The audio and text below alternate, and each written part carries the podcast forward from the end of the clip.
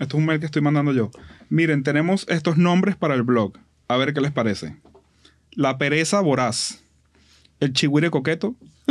el chigüire bipolar. La urraca curiosa o la lapa parcial. El chigüire coqueto está... El chigüire coqueto hubiese sido mejor.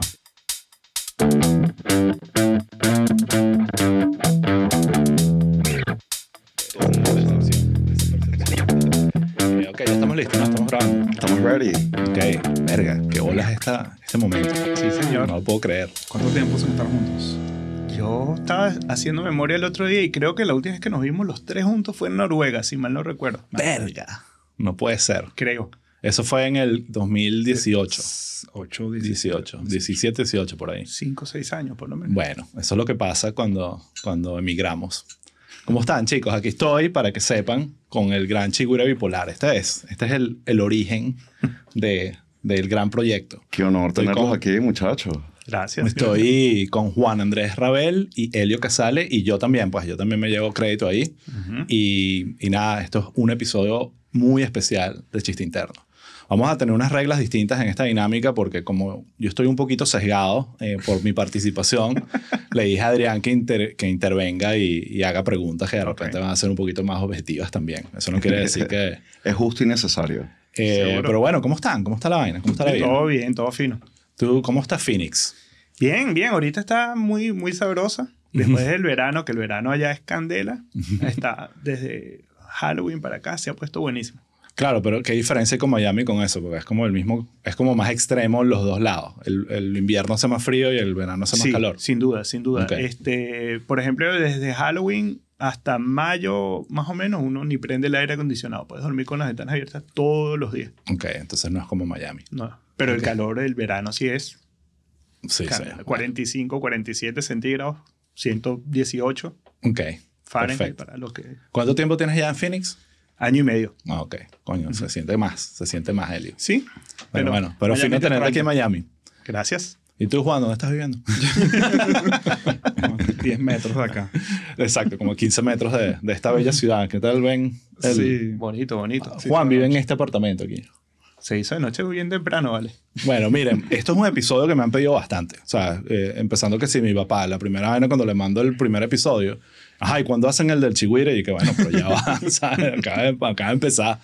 Pero obviamente es, coño, o sea, es uno de esos proyectos que nos conecta para siempre y, y que, y que, bueno, hoy vamos a hablar del origen de esa vaina, porque además yo siempre he dicho, y lo he dicho creo que aquí en el podcast, que, que el chigüire fue un hijo no planificado. No voy a decir no deseado, pero no planificado. Fue una, una vaina que salió y, y que, ah, esto existe, vamos a echarle bola. Entonces, eh, vamos a arrancar un pelín por eso, por el origen del chigüire y cómo empezó esa vaina. Entonces, quiero hacer este ejercicio de ver cómo lo recuerda cada uno. Entonces, Elio, vamos a empezar contigo. Dale, bueno. ¿Cómo, ¿Cómo llegaste tú al chigüire bipolar? Exacto. Bueno, nosotros trabajábamos juntos en, en Sony. Ustedes trabajaban en Sony, yo trabajaba en AXN, que compartíamos oficina. Y yo recuerdo que, o sea, nunca trabajé directamente con ustedes, pero compartíamos la oficina. Pues, y yo siempre admiraba como el talento que tenían ustedes y, y- que tenían ustedes y el sentido del humor que tenían ustedes. Y yo decía, coño, de verdad me gustaría algún día trabajar con estos dos panas. Pues, de verdad que tenían un, un sentido del humor perfecto. O sea, Coño, gracias. y después, bueno, después de ahí me fui a otro canal a trabajar. Y recuerdo que un día me llegó un email de ustedes diciendo, mira, tenemos esta, esta idea, este, quisieras colaborar con nosotros. Y yo, por, lo, por supuesto, y que, claro, claro, claro que sí. O sea, fue un sí No había, automático. no había nacido. No había Estamos- nacido. Porque todavía. si yo no me equivoco, perdón que interrumpa. No, no, claro. Esta es la conversa. Pero eh, si no me equivoco, la idea nace y empezamos, no sé si existía Google Docs. no, no no, creo. no había No, no, nada no. de eso, era puro correo. Era Sí, sí. correo. Y creo que teníamos como un documento de Word con los primeros posts tentativos, Ujú. ¿no? Y estaban como que construyéndose poco a poco y, y en ese momento te llamamos antes de que se publique el primero, ¿verdad? Exactamente. Sí, por eso estás aquí, porque tú eres el, tú eres padre de esta criatura. Eso, o sea, el chigüire nació contigo en mente, ya. Si, si iba a tener paternidad irresponsable, no podía Y, fallar. y quiero aclarar algo, porque dices que nosotros no trabajamos juntos en, en, en Sony y en AXN, aunque era parte de la, la, la gran comisaría, eh, Ujú. para empezar a hablar de chistes internos, em, en Macaracuay Plaza. Eh, pero sí hicimos muchas vainas creativas juntos, ¿sabes? Sin que no eran trabajo, era más bien... Eh, no, eh, nos han podido regañar por estar haciendo todas las payasadas que que hicimos. el, el origen del chihuire quizás es en las oficinas de Macaracuay de Sony Claro, Entertainment Television, eso, a eso es lo que voy. donde trabajamos todos, ¿no? Y donde, por ejemplo, si tú te parabas y dejabas la computadora sin bloquearla, eh, una persona como Helio, Estatus que- de Facebook. que- Estatus de Facebook anónimo, Ah, weird no, ahí. O peor, una vez creo que eh, Helio se metió en mi computadora y publicó para todo el grupo HBO Latinoamérica, que eran como ocho canales, que yo quería, estaba buscando amigos para cambiar barajitas. No, esa la hice yo. Esa fui ¿Eso yo. Me voy a llevar yo el crédito de Ok. las barajitas de Harry Potter. Ajá, que fui tú mi computadora. Sí, sí. sí. Que yo estaba vendiendo barajitas de Harry Potter y que estaba buscando amigos para compartir. Y no Eh, solo eso, los, los montajes de Photoshop. Sea, era- Ujú. Porque el Chihuire también hace mucho de lo visual, no solo lo escrito.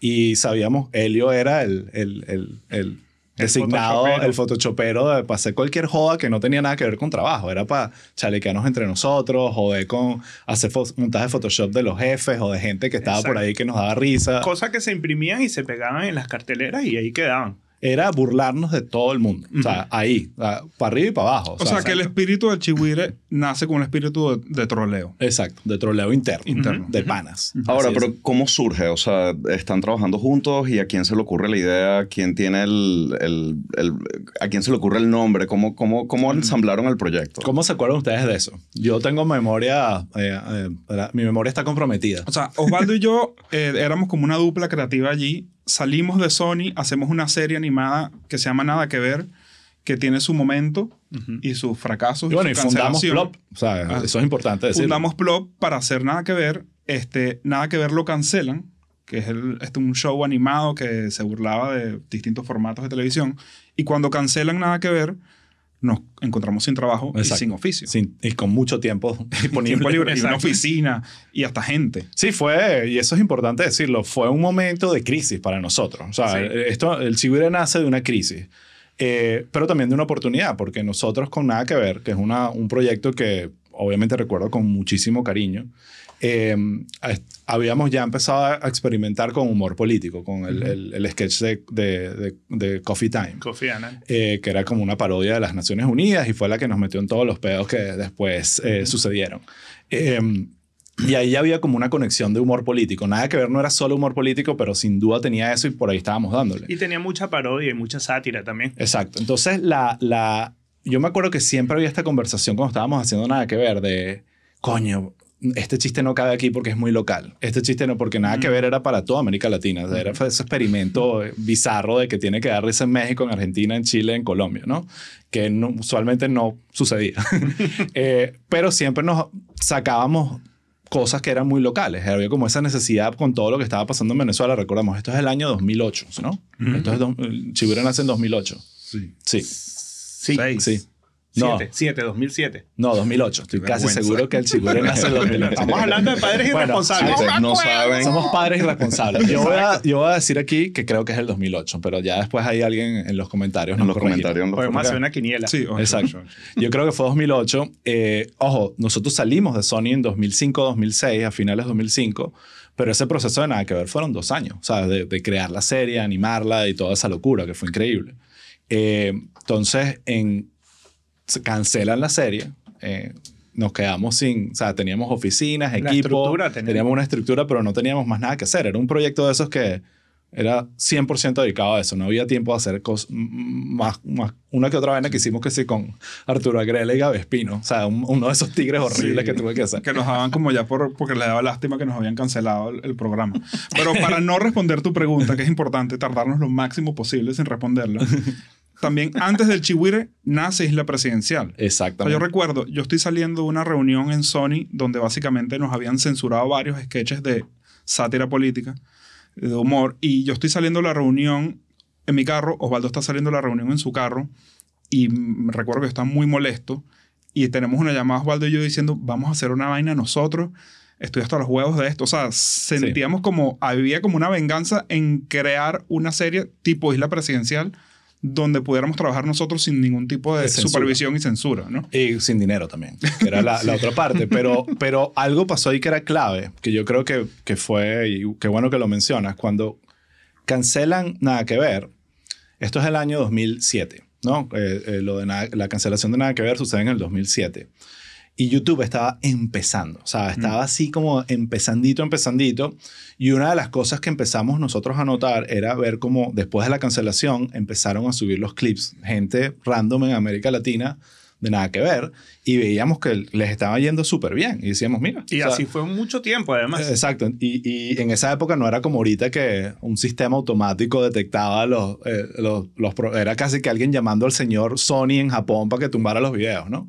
Entonces, eso fue como una señal para nosotros. de, Mira, si hacemos esto nosotros mismos y lo ponemos en YouTube, eh, hay capa- algo. ca- ca- capaz Aunque- hay algo. Aunque inicialmente queríamos venderlo a un canal. sí, claro. que pues sí, estábamos... en reuniones en MTV y todo y fracaso y en todos total. lados decían que no. Sí, porque Sí. era muy político hasta que, bueno, lo lanzó. Y ojo, y es, ¿sabes? También uno en esa época creo que, como dicen en inglés, como ignorance is bliss, pero ah, el, animación, todo eso era, la, o sea, decidimos meternos en el camino más complejo de la vida, ¿sabes? Que era desarrollar animación para América Latina, para adultos con temas álgidos. Era como que decidimos ponernos por lo- el- el- la tarea más difícil de todas. Sí, sí, y eso que tú mencionas también, también ha sido como un signo del chihuire. Mucho lo hemos ido aprendiendo sobre la marcha y al principio éramos como mucho más inocentes y más naive porque estábamos haciendo algo que no sabíamos no hacer. teníamos idea. Era, era, eh, teni- habíamos tenido muy pocas experiencias con cosas de internet, con cosas digitales y, y, y fue así como que un aprendizaje también a punta de errores, pues cometimos unos cuantos. Claro, sí, sí. Y volviendo a la cronología, yo creo que el día que nace el chihuire, o sea, ya teníamos cocinando el concepto. Yo, bueno, éramos lectores de The Onion. Evidentemente hay una influencia clara del Claro, sí. concepto de The Onion. Nosotros queríamos hacer un The Onion para Venezuela, pero el medio que estábamos parodiando, nuestro arquetipo de medio digital, era Noticias 24. Exactamente. O sea, era una parodia de Noticias 24, cómo titulaba, cómo escribían, cómo respondían al breaking news. Era como conceptualmente inicialmente. Y teníamos una cantidad de posts este, preparados y sucede que capturan a, ¿cómo se llama? Reyes. Raúl Reyes. Raúl Raúl Reyes o lo, o le- o lo bombardean. Y es como que le su- bombardean el campo en Ecuador y está todo ese tema ahí del, Entonces, que exacto. consiguen su laptop. Hay un breaking news gigantesco, importante para Venezuela y para Colombia, y dijimos, este es el momento de lanzar esta página. Y Exactamente. ahí sale el primer post. En un blogspot, que no era chigurebipolar.com, Era era, eh, era, era, era blogspot. Blogspot.com. Que yo, Exacto. yo era el, el, el IT guy, el bicho. Exacto, sí, estábamos todos. Yo me acuerdo, y esto es importante decirlo, que el que estaba como que con ese drive de lanzar la vaina eras tú. Era como que vamos, vamos a lanzarlo, aquí estamos, ya abrimos el blogspot, conseguimos una imagen de un chigüire por ahí. También tenemos que hablar del brainstorm del nombre, porque eso fue como una, una decisión que no fue. El Robbie Pelado esquizofrénico. El pelado esquizofrénico viene después. Ok. Eh, eh, viene después porque fue una, una, una, tuvo una, un- una explicación. ¿no? Pero eh, ahí, ahí es cuando lanzamos ese primer, me acuerdo que además es muy, eh, explica muy bien más o menos la época. El chiste era con el tema del récord de Buscaminas, que ahorita es como un juego que es como que... El récord de Bucamina de Raúl Reyes. de en su Raúl Reyes en su laptop. Ese fue el primer post de, de, chihuire, Chigüire. sin duda.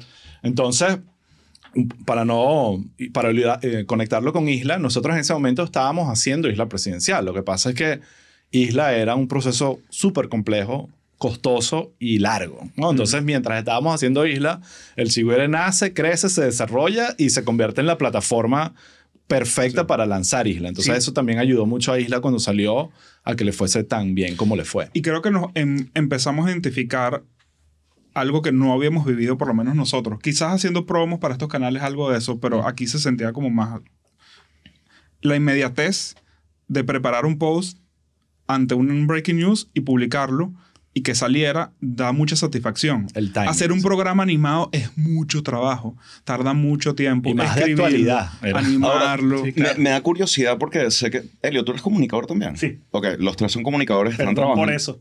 Perdón por No, eso. no, ¿tú no estudiaste letras? ¿no? Yo hice filosofía un año y medio y después comunicación. Entonces están trabajando todos en una agencia, obviamente tienen como el, o sea, el know-how de cómo ensamblar este tipo de proyectos, pero creo que en, en Venezuela no había precedente y creo que probablemente no habían trabajado en algo así. ¿Cómo, ¿Cómo fue el proceso de...? Porque te he escuchado hablar ahorita de cómo operan hoy en día y obviamente tienen una estructura súper, ¿sabes? Well-oiled, todo funciona bello, pero tres panas saliendo de una agencia, montando un proyecto, o sea, ¿cómo funcionó ese, ese tema de ensamblar cómo iban a montar cada post, qué reglas tenían. ¿Tenían reglas? Íbamos improvisando en, la- en el camino. Sí, O sea, es como era como que, porque nunca fue el proyecto, era como que, ok, esto no es un trabajo. O sea, en, en principio era como que, bueno, esta es la joda y, y vamos a ver cómo le va.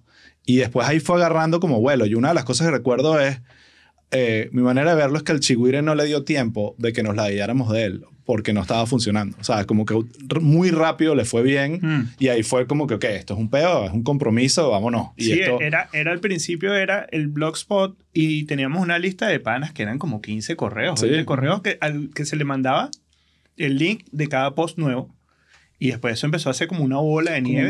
Y después viene la bomba atómica, que es Twitter. Twitter. Que se convirtió en nuestro medio de difusión y nuestro, nuestro cañón. Exactamente. Con Twitter, que también estaba explotando en esa época, de 2008, 2007, 2008 nace Twitter. eh, eh, fue el... Es más, la joda era que mucha gente creía que el Chigüiro era una cuenta de Twitter. No, yo creo que todavía. Todavía, exacto. Que, que, que no, ni siquiera tenían que dar clic al, al artículo para, para reírse, porque el titular en sí mismo ya era, te, te daba bastante de lo que era. Eh, pero yo sí no, no tengo memoria de, de, de sentir que era como que, ok, esta vaina es el proyecto que vamos a organizar. Era siempre como que algo, bueno, ¿qué de pinga le está yendo? Vámonos. Y poco a poco nos fue atrapando. ¿no? O sea, era un pasatiempo. era un pasatiempo. Sí, sí. Exactamente. Eh, y ahí... eh, Ustedes dicen un pasatiempo, yo que es mi vida. Esa verdad que me hizo un chihuire enorme tatuado. tatuado en la espalda. Eh, nace, esto es, si no me recuerdo, 15 de mayo, creo que es la- el cumpleaños del Chigüiro. Ese fue el, el- el día que, que publicamos el primer post. No tengo exactitud de cuánto tardó, pero yo siento que el 16 de mayo, por, por exagerar, ya estábamos en una vaina que esto le está yendo del carajo. O sea, sentíamos que lo... Y ojo, uno ve ahorita los primeros posts y siempre está ese cringe de... "Verga, ¿cómo- Era inocente, todo era ino- muy inocente. eh, pero, pero sí, sí me acuerdo que una de las vainas, y ya entrando un poco aquí el rol de cada uno, era eh, que eh, Juan y yo sentíamos que tú lo que le estabas brindando al Chigüire era el color y la personalidad en el diálogo y la escritura. Nosotros éramos buenos conceptualizando, estructurando la idea y la premisa, pero el que aterrizaba eso y lo hacía que nos partiera a todos la risa era Helio Casale y por eso como que eso era, o sea, no, no había que sí, ah, teníamos empleados en Plop en ese momento que eran como que no, ellos eh, no necesariamente No para este proyecto. el- el Helio. era el que sabía escribir. Exacto. El que leía. Nosotros éramos unos- una gente que le, le dieron acceso a un computador. Exacto, nosotros, pero- pero nosotros solo también- nos copiamos de Dionio. También, también teníamos cada quien como que un rol nunca que nunca habíamos puesto por escrito ni nada de eso, pero era, o sea, tú como tú dices, tú te conceptualizabas y lanzabas unas ideas que eran perfectas para darle el batazo. Y Juan siempre era como el baterista de la banda, él era Sí. el que llevaba el metrónomo, el timing, el que siempre... No, la disciplina y la constancia. la disciplina, la constancia y el que sabía, esto tenemos que hacerlo hoy. Sí. Esto no puede esperar mañana, mañana perdimos. Sí. Mm. El timing era clave. Y Elio y Sí. Jimi Hendrix ahí lanzando. Y una cosa que eh, Elio, yo no sé por de dónde tú. Y los montajes de eso. Photoshop también. Era Yo- parte. y te pregunto, Elio, no sé de dónde salió eso. Yo creo que viene de ti, no sé. Pero empezamos a generar como un mundo, como, como un ecosistema, que creo que es lo que genera como que ese primer amor de ciertos lectores, que es este mundo de la pisciana, que el Chihuahua escribió un, un horóscopo y siempre a la Piscis le dedicaba como unas líneas de amor. Un acoso. Una, Una- medio- sí. Era un poco raro ahorita. Con- ahorita si nos vemos con la distancia es un poco El Me Too. Movement le hubiese caído al Sí. Chigüire Uh, por el acoso a la pisciana. es medio raro, pero se crea la señora María Alejandra López, que es como el clásico, como, bueno, la, la señora opositora radical del de- cafetal. del cafetal. El pasante subpagado. Y el pasante subcaga, sub, Subpagado, subcagado. también, que es el que hace todas las diligencias horribles. Entonces, como que creamos La como un engrapadora. mundito, la engrapadora que siempre Sí, tenía. Se crearon un montón de personajes. Algunos sobrevivieron hasta hoy, otros fueron como más cortitos. El borracho de Tasca también. El borracho de bueno. Táscara inicial. Sí. Este, pero sí, eso, eso ayudaba a darle mucho color a No, hay unos que agarraron vida propia. La señora María Alejandra es casi que un... Eso ya no nos pertenece. Sí, ya no eso nos le pertenece, pertenece. al mundo. ¿Ustedes saben de dónde salió la foto de la señora María Alejandra López? No me acuerdo. Eso la busqué yo. En, yo busqué- puse en Google em, Junta de Condominio Ciudad de Querétaro. Una vaina así. Ok. Y salió esa señora. Y esto no nos va, ella nunca nos va a conseguir. Sí. Y a- hasta hoy nunca nos ha escrito la familia. esta probablemente ya, O sea, ya esto, pasó eh, mejor eh, vida. eh, esto es antes, sí. Esto es antes que la int- inteligencia artificial te, te generara fotos. A lo mejor en Querétaro la señora ahorita es una celebridad y no lo sabemos. Bueno, ha pasado con otros proyectos. Esto me acuerdo que eh, eh, no fue el Chihuire, pero es como un hijo del Chihuire que cuando hicimos Pero Tenemos Patria, que creamos el opositor radical, Ujú. el personaje se creyó el... el, el, el- Sí, o sea, lo Andaba un personaje ahí, que era sí. eso y él iba por, por- hacía mítines en... Se puso problemático. Se puso problemático y empezó a hacer discursos del mismo político En tarima, en- en en la- calles y vainas como, como el opositor radical. Y que, ok, este experimento no salió tan bien. Eh, pero hablemos un pelín de las influencias de todos nosotros para llegar a algo como el seguro bipolar. Porque obviamente eh, no... Esas vainas no salen de la nada y había cosas que ya estaban pasando con, en, en, en Sony en, en la conversación y nosotros con, con nada que ver, que era el tema del humor político, ¿no? Y, y me interesa saber qué, qué consumían ustedes antes de, de, tanto en local como internacional, para que, que lo consideren como influencia para hacer algo como el Chihuire. Em, bueno, claramente The Onion eh, fue una influencia evidente. Sí, me da risa que mucha Pero- gente nos acuse y que ustedes se copiaron de Dion y que... Exacto. ¿sabes? sí, Sí, sí, sí. eso No, no lo estamos ocultando. O sea, y The Onion no es el primero tampoco. No es el ¿sabes? primero. Sí, claro. Pero hay una local que a mí, a mí me gusta destacar que me parece muy... Que, y todavía la aprecio, que es Otro Gomas. ujú. Este, recuerdo claramente un, en alguno de los libros de, de Otroa que él hace como una noticia de un robo en una pizzería. Ujú. Y el robo es la cuenta. Ok. Pero la escribe como una crónica policial. Ujú. Y es simplemente la historia como llega a la cuenta y el señor paga. Exacto, que es el, eh, The Onion, es la mezcla del formato de periodismo Ajá. con sátira o humor. Exacto. Entonces, eh, yo recuerdo ese, ese- como que ese artículo o ese, o ese cuento corto de Trova como, como una guía que no sé si en algún momento la compartimos o la hablamos, pero siempre yo siento que Helio llegaba a eso. Ujú. Este, y no sé cuál, qué otra cosa te, te acuerdas. A mí otro Goma sin duda era uno de los que, de los que más me influenciaba. Este, hay un escritor brasileño que yo conocí estando en la universidad que se llama Luis Fernando Verísimo, Ok. Que también era un estilo de escritura de, así como este de sátira con mucha política y, y muy cómico. Este, y, Eh. también, y también de influencias locales. Este, no, bueno, yo crecí en esa generación que veía La Rochela religiosamente Claro, todas las sí. semanas. Y el Camaleón también. Yo creo que el Camaleón eh, hay que... Algún día habrá que darle justicia porque era un experimento. Bueno, vamos a dársela hoy. Vamos a dársela hoy. Mis respetos, Camaleón. Yo, bueno, de verdad era, era un, del Camaleón. era un Para mí, trabajo- yo era fan del camaleón. Yo también. O sea, me acuerdo Lumute, Graterolacho y Fulchola. Ajá, Esos eran los ajá. personajes. Que ellos saltaron a la televisión Saltar- después. tenían el programa El Camaleón que yo siempre digo como, fue como el primer podcast Sí. que nadie sabía que era un podcast, pero eran cuatro carajos con audífonos y vaina hablando en, en televisión Sí, en este y- caso. Y, y también había un personaje que, lo que pasa es que él después se volvió loco, Sicilia, pero Sicilia Claro. era un tipo que hizo cosas demasiado Bueno, creativas. Sicilia fue una de las primeras validaciones que nosotros tuvimos del mundo exterior. O sea, Sicilia fue un fanático desde el primer minuto y fue, o sea, nos apoyó Eso muchísimo. ha cambiado un poco. Pero, eh, pero sí, eh, increíble como hemos hablado de Sicilia en este podcast. Lo hemos mencionado. Eh, Sicilia en tiene verdad, que venir. Sicilia tiene, lo queremos demasiado en este episodio. Sicilia hacía unas cosas increíbles. En esta serie- Increíbles, increíbles. Verdad. Increíble y, y- y es eso, es como alguien que, que estaba manejando referencias externas de late shows, estoy seguro que conocía a Onion, RCTV, sí. y, y- y- y- y tratando de educar a un gentío que, y eso permeó a lo que hicimos nosotros, al stand-up, a late shows. O sea, la influencia de Sicilia es eh, evidente, o sea, irrefutable. Y hay otras cosas que también que, bueno, no copia, pero el, nosotros que nos bajábamos con el horóscopo, El horóscopo de Leo Maslía, lo que nos hacíamos nosotros era muy parecido. Exactamente. Leo Maslía es un comediante uruguayo extraordinario. que tenemos un cuento muy cómico de Sony llevándolo a Venezuela y Sí. pero fracaso de la historia. Sí. Pero, pero sí, el- yo, yo quiero volver a, um, al camaleón, porque el camaleón para mí fue esa vaina que lo que más conecto local que me obsesionó. yo, yo esperaba todos los viernes, en mi casa se compraba el Universal, no se compraba el Nacional. Pero todos los viernes mi papá compraba el Nacional porque yo se lo pedía porque venía encartado El camaleón. el camaleón. Y aunque no necesariamente yo lo recuerdo o era eh, como una parodia periodística, era un encartado en un periódico y había ese tema de humor político. Y tenía secciones que todavía me acuerdo, Contra la pared, que, era, que estaba al final, que era como puros mensajes cortos. One-liners. El one-liners, tenía el, el ranchito, ¿se El acuerdan? Que era ranchito, como la... El de Omar Cruz. Era Entonces, había otras cosas que no me gustaban. A veces el humor era... de- pero era de esas vainas que era claramente humor político. Sí, o sea, la sí. mayoría de las vainas era crítica social, crítica política, y esa vaina a mí me encantaba. Y después, con el tiempo, empezaron las influencias más eh, internacionales como...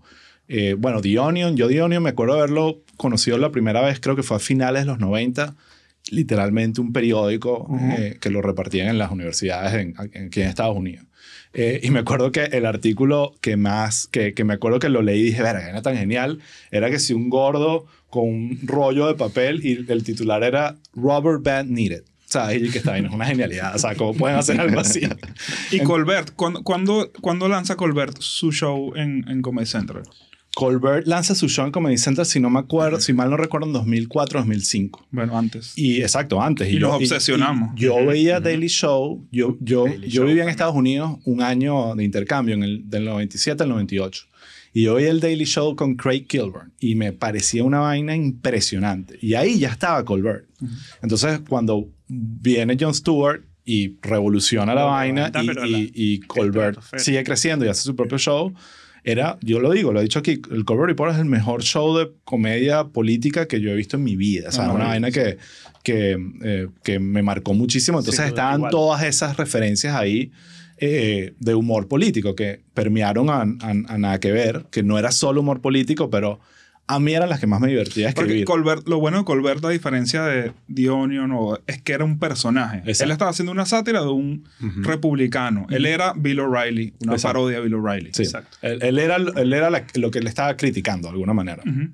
que nos pasó con María Alejandra López es probablemente lo más cercano a Colbert en ese sentido, que se convirtió también en un... O sea, Se nos se escapó de las manos. Se nos fue de las manos. pues. totalmente. Es ya un verbo, o sea, hay gente que te dice, ah, estás demasiado María Alejandra. Que al final Mara Alejandra tenía razón. Exacto. O sea, Eso- eso- creo ese es el sí- chiste ahorita. Hicimos un post en algún momento, en años recientes, pidiéndole disculpas a María Alejandra porque todo lo que dijo que iba a pasar y que nos burlábamos de ella, pasó. Pasó. Entonces, eh, eso, esas son las... eh, es claro cuando personas como nosotros estamos manejando esas influencias que hablo como la, la combinación de, ok, internet, redes sociales, de poder, antes era imposible realmente escribir una vaina, ponerle una foto y publicarla y que la viese, la, ten- con el potencial de que la viese todo el mundo. Exacto. Y ahí se nos abre las puertas. Es lo que dice Juan, esa posibilidad de crear una idea en una hora publicarla y en cinco minutos ver las reacciones y los likes y los comentarios. Es increíble. Eso, eso se convirtió realmente en, en- en algo que hasta más importante que el negocio, porque el chigure nunca fue esa vaina y que, ok, empezó a hacer dinero como loco, sino era la audiencia generando toda esa, esa Algún conexión día no donde será. algún día no será. será. Ahora, una vendemos. pregunta. ¿Qué tanto tiempo después del primer post sintieron que ya necesitaban traer a alguien a bordo para que empezaran a, a tener un equipo que no fuesen nada más ustedes tres? Es una buena pregunta, no Eh, me acuerdo. Yo no recuerdo el tiempo, recuerdo las oficinas. Entonces ya Exacto. estábamos en Lucila, Ujú. en una casa en, No, pero primero era en- eh, el Chigüire nace en Los Palos Grandes. en Los Palos Grandes. Por eso te digo. Y la siguiente fue esta casa en... No, fuimos a Macaracuay después de Los Palos Grandes, a, a- a las oficinas de Pararrayos. Ajá. ¿Te acuerdas? No Lucila. Ah, wow. No era Lucila. Eso- Yo conocí sí, esa esa fue la. Edad Media. Exacto, la edad medio estuvimos como, como Arrimados en arrimados en la arrimados en la oficina de Pararrayos. No, esta es la realidad. O sea, uno ve Claro. Plomo ahorita y gente lo ve. No, o sea, tuvimos que parir. Y tuvimos un tiempo eh, compartiendo oficinas con Pararrayos en Macaracuay. Mi, me- mi mente lo había bloqueado. ¿Por qué haces esto? Y Porque después- eso, eso era un estudio donde grabábamos pornografía en los años 80. En Sí. ese... No sabía, Qué bueno, buen wholesome. dato. buen dato. Y en ese mismo estudio es que también eh, estábamos como que cocinando lo de Isla y grabando las vainas. Yo me acuerdo, porque me acuerdo que si en el estudio de Alan, viendo ilustraciones de, de personajes de Isla que después Sí. no, no elegimos, sino que estábamos probando distintas... Tengo esa memoria. Eh, Pero entonces, la- el, el primer redactor, si no me equivoco, eh, es alguien que creo que yo identifico en Twitter, que es LED. sí, Sí. eso está claro. Y LED llega a trabajar En en, Lucila. En Lucila, en shorts, Pero es que mira de este traje de baño. ¿Por qué es esta shortphobia? Pero es que el LED, mira, mira lo que son las... Soy, soy- soy- es que yo soy muy conservador. L- por- Juan es de los que está de acuerdo con esas leyes en Venezuela que no te dejan entrar en al banco y que pero quiero hacer un depósito, señor. Vengo, tra- traigo dinero. Pasó con gorra por la Plaza Bolívar. Tú pones, esa, tú pones esa ley aquí en Miami y literalmente Marico, se- quiebras la sí, industria, Coño, pero no, porque no tenía show, tenía traje de baño. Claro, sí, así directo a la playa. Pues. Pero un cuento interesante con LED es que, que lo hablamos cuando estuvo aquí, era que a LED lo entrevistamos en Macaracuay Plaza Mm. y nos mudamos a Lucila. Eh, él, él como que lo contratamos y nos mudamos a Lucila y él empezó a trabajar en Lucila. Fue justamente en ese momento. Porque me acuerdo que yo, entrevi- yo entrevisté a LED contigo en, en este restaurante que era la Trattoria de Lino, ah, que era atendido por portugueses. eh, eh, podíamos con eso, porque era un restaurante italiano, pero Como- todos los que todos, trabajaban ahí, con todos Pero eran per- de portugueses. personalidad. Todo era eh, ahí en Macaracuay. El no era el Macaracuay Plaza, sino en el centro comercial Macaracuay, que es el que está está enfrente. enfrente. ¿Y te acuerdas de esa entrevista? ¿Tienes más detalles? Eh, no me acuerdo mucho, me acuerdo que yo estaba llegando de viaje, Yo- porque tú lo entrevistaste primero, yo estaba de viaje y dijiste, ya, mi socio no está aquí, eh, vamos a esperar que llegue de viaje y hablamos y bueno, lo entrevisté y, y- y, bueno, LED fue convirtió en el primer empleado oficial del Chihuire, ¿sabes? Más allá de nosotros, teníamos otras cosas Y que hacer. Ahorita que tú mencionas eso, también es importante decir que, que era por Twitter donde se hacía como el reclutamiento de gente. Pues ahí Sí. era donde uno veía a la gente que... Y, el- y la movida del stand-up que estaban haciendo y que no- Exacto. nos estaban nutriendo muchísimo Sí. Y también. ahí le tengo que dar todo el crédito a Juan porque él era el Twitter, eh, el, el- El el que... scout. El, dueño de Twitter. El, dueño de Twitter, además, coño, que por cierto, con todos los billones que hiciste vendiéndoselo a Elon Musk, de verdad tienes que repartir. Bueno, eso, este Juan. estudio me quedó fin. Exacto. Eh, pero, pero Juan tenía ese talento de, de ver a gente desempleada y, y- y totalmente rara en Twitter que se convirtieron en, que buenos sí, en chistes. y- estrellas. Sí, Exacto. Eh, Bueno. No solo es LED, eh, el de Nanutria. el de- yo me acuerdo de la primera entrevista de Nanutria eh, con las greñas largas y yo decía, ¿dónde, dónde salió este personaje? ¿Dónde carajo tiene que vivir, venir en- No hay nadie en Caracas que pueda hacer esto. A Chucho Yo estaba- también, yo estaba Chucho para- a- hay que darle- Chucho no los robamos, eso No, para, a Chucho nos robamos, pero volviendo a Nanutria, que entra al Chihuire, en gracias a LED. LED lo recomienda, porque yo estaba entre un usuario de Twitter que se llama El Huevo Totote. ¿Dónde está él ahorita? El Huevo Totote, marico, espero que esté bien. espero que esté bien. Y Nanutria. Y yo de verdad, o sea, eh, yo no me decidía. Y, y LED me dijo, coño, no escojas el Huevo Totote. Creo que Nanutria es el mejor candidato para esto. Sí, bueno, ya lo, Nanutria, a los que saben del personaje, mira dónde está ahorita. que sí. Sí, se perdió de vista. En cualquier momento va a, a- a ser presidente de Argentina, sobre todo ahorita que, No, que bueno, haber un vacío de poder como en tres En semanas. seis meses, máximo. Exacto. Pero qué impresionante. O sea, todos estos nombres que ahorita son súper conocidos, había algo, una mística en ese momento, mm, y quizás se mantiene hoy en día, que es que nadie firmaba los artículos. Sí. O sea, todo, todo el trabajo que nosotros hacíamos era para el Chihuire. chihuire. Era como un Exacto. amor al chihuire. Todo Sí. era como para que el chihuire... Había Brillara. casi que era- yo lo decía como, somos como Daft Punk, o sea, como que no damos la Claro. cara y aquí es simplemente el chigüire, no hay nadie detrás, na- ¿sabes? Como que sí hay, pero no lo estamos, no era parte del, del trabajo, era mantener esa persona. Nunca fue la intención, además siempre Y era si- así como... Y si es queríamos darle un- una línea editorial distinta, creábamos el personaje. Ok, tenemos, a- necesitamos a alguien de derecha. Ok, María, María Alejandra. Sí. O como cuando hicimos ese, que esa, esa semana a mí me encantó, cuando hicimos el experimento de hacer el chihuire chavista, Exacto. que Sí. nos compraron y entonces era Exacto. Corpo Chihuire y eso, chamo, esa semana fue Eso fue maravilloso. divertido. Eh, para mí, y, y ahorita entramos en detalle de todas esas eh, experimentos que hicimos del Chigüire que fueron divertidos. Ese era el- eh, hay muchos artículos que uno recuerda del Chigüire. Incluso una de las vainas que yo más disfruto del Chigüire ahorita, que ya no estoy involucrado en el día a día, es ver cómo se ha mantenido ese nivel y ver esos posts. Hay- unos que veo que digo, ah, este no está tan bueno, como todo, pero a veces digo, bueno, este es un palazo, que vaina tan buena. Y hay muchos posts, pero a mí los recuerdos más grandes son más como eventos específicos, Ujú. vainas como, como esa de- del el takeover chavista de, de- de la página, o cuando, me- otro que me estaba acordando el otro día era de cuando publicamos eh, el, el obituario. Esa vaina me pareció así una, el obituario de, ¿de qué fue? De fin de año. Del- no, no, No, de- era de la democracia, por el No, era- era como que un- revocatorio. del revocatorio. Cuando el revocatorio que nunca, que murió al nacer, pues que nunca Exacto. lo llegaron a hacer. Un revocatorio que nunca se hizo, entonces lo que hicimos fue publicar un obituario, ese tipo de... O, o- Ah, yo estaba pensando en el In Memoriam. No, no. Que todos los años al final ponemos las cosas que se murieron. Los videitos que hacíamos. Y bueno, otro que viene, ahorita estamos grabando en diciembre, aunque esto va a salir después, el, nuestra tradición del 28 del Día de los Inocentes es, es muy Esa, de esa es mi- de mis preferidas. De, y, de es, y es una cuestión que, que arrancó como, bueno, vamos a ver, es una, fue una decisión rara, ¿sabes? Pero yo creo que eso es como, como cuando ya el proyecto iba como madurando. Exacto. O sea, una vez que eh, la etapa inicial de Blogspot pasa, empezamos, empiezan a entrar redactores y empezamos a hacer como un sistema editorial Exacto. y unas reglas. Como, yo creo que empezamos a madurar un poquito, porque Claro. como que con, este, no nos vamos a meter con la gente menos desfavorecida, vamos a meternos con el poder. O sea, no nos vamos a burlar de la señora haciendo cola por leche, sino de la persona que la puso a ella ahí, ¿no? O no nos metemos con los familiares de los políticos. Creo que fue una decisión O niños tampoco. con niños, ¿sabes? Bueno, con niños también por la LOPNA en Venezuela. O sea, teníamos como una serie de reglas que empezamos, y sobre todas las cosas, la regla que me enseñó, nos enseñó Emilio Lovera, que creo que el primer día de la primera lectura de Nada que Ver, que es que lo más importante es que dé risa. Sí, Si no da risa, está jodido. sí. Ahí es donde te joden. ¿Cuál dirían ustedes que es de cada uno su post preferido en retrospectiva? El que mejor recuerdan, el que más les haya gustado. Wow. ¿Tienen alguno? Hay montones. Yo, de- es como que van variando. Hay uno, de, mi primer post favorito que, que, que acuerdo que lo escribí yo, por, pero fue como de ver que estaba en esto, por aquí va el camino, era el de uno con el tema de Cuba, que, que ya habían, ahora ya la gente podía tener celulares, algo así, y pusimos que daba un salto hacia el futuro y llegaba a 1987. Eh, eh, me acuerdo de ese, pero, pero hay tantos. Sí me acuerdo y era el punto que iba de cosas que hicimos que eran más allá de un post, como que había como ese esfuerzo, como el, ¿te acuerdan esa llamada que hizo Chávez a un presidente de un banco y le armó un peo? Y nosotros usamos ese video, le quitamos, o sea, porque era Chávez hablando por teléfono y el otro lado er- era, tú no sabías que estaba diciendo la otra persona, entonces aprovechamos eso y lo convertimos en Chávez pidiendo una pizza. Eh, y me acuerdo que el que hizo la voz de esa vaina fue LED. El, me- el, el- el que trabajaba en la el venta que, de pizza. el la que- el que pizzería. trabajaba en Domino's Pizza era LED. Y ese video está por ahí, es un palazo.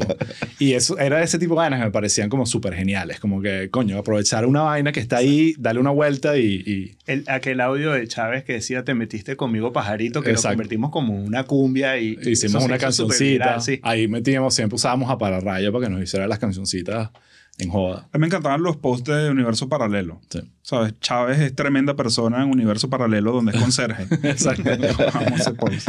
Y bueno, los posts de los momentos más álgidos, ¿sabes? Como que momentos donde nadie debería estar haciendo un chiste y nosotros y que vamos a hacerlo. ¿Sabes? Como el, eh, cuando, La muerte cuando muere Chávez, Ujú. que hicimos un post que... Estaba si- preparado. eh, Estaba que- pesadísimo. Estaba claro. pensadísimo. Estamos asustados. estaba preparado desde el, desde el 31 de diciembre. No, vale. Eh, Yo estaba hablando con Bocaranda. Bocaranda me dijo. Exacto. Eh, que ese era el de...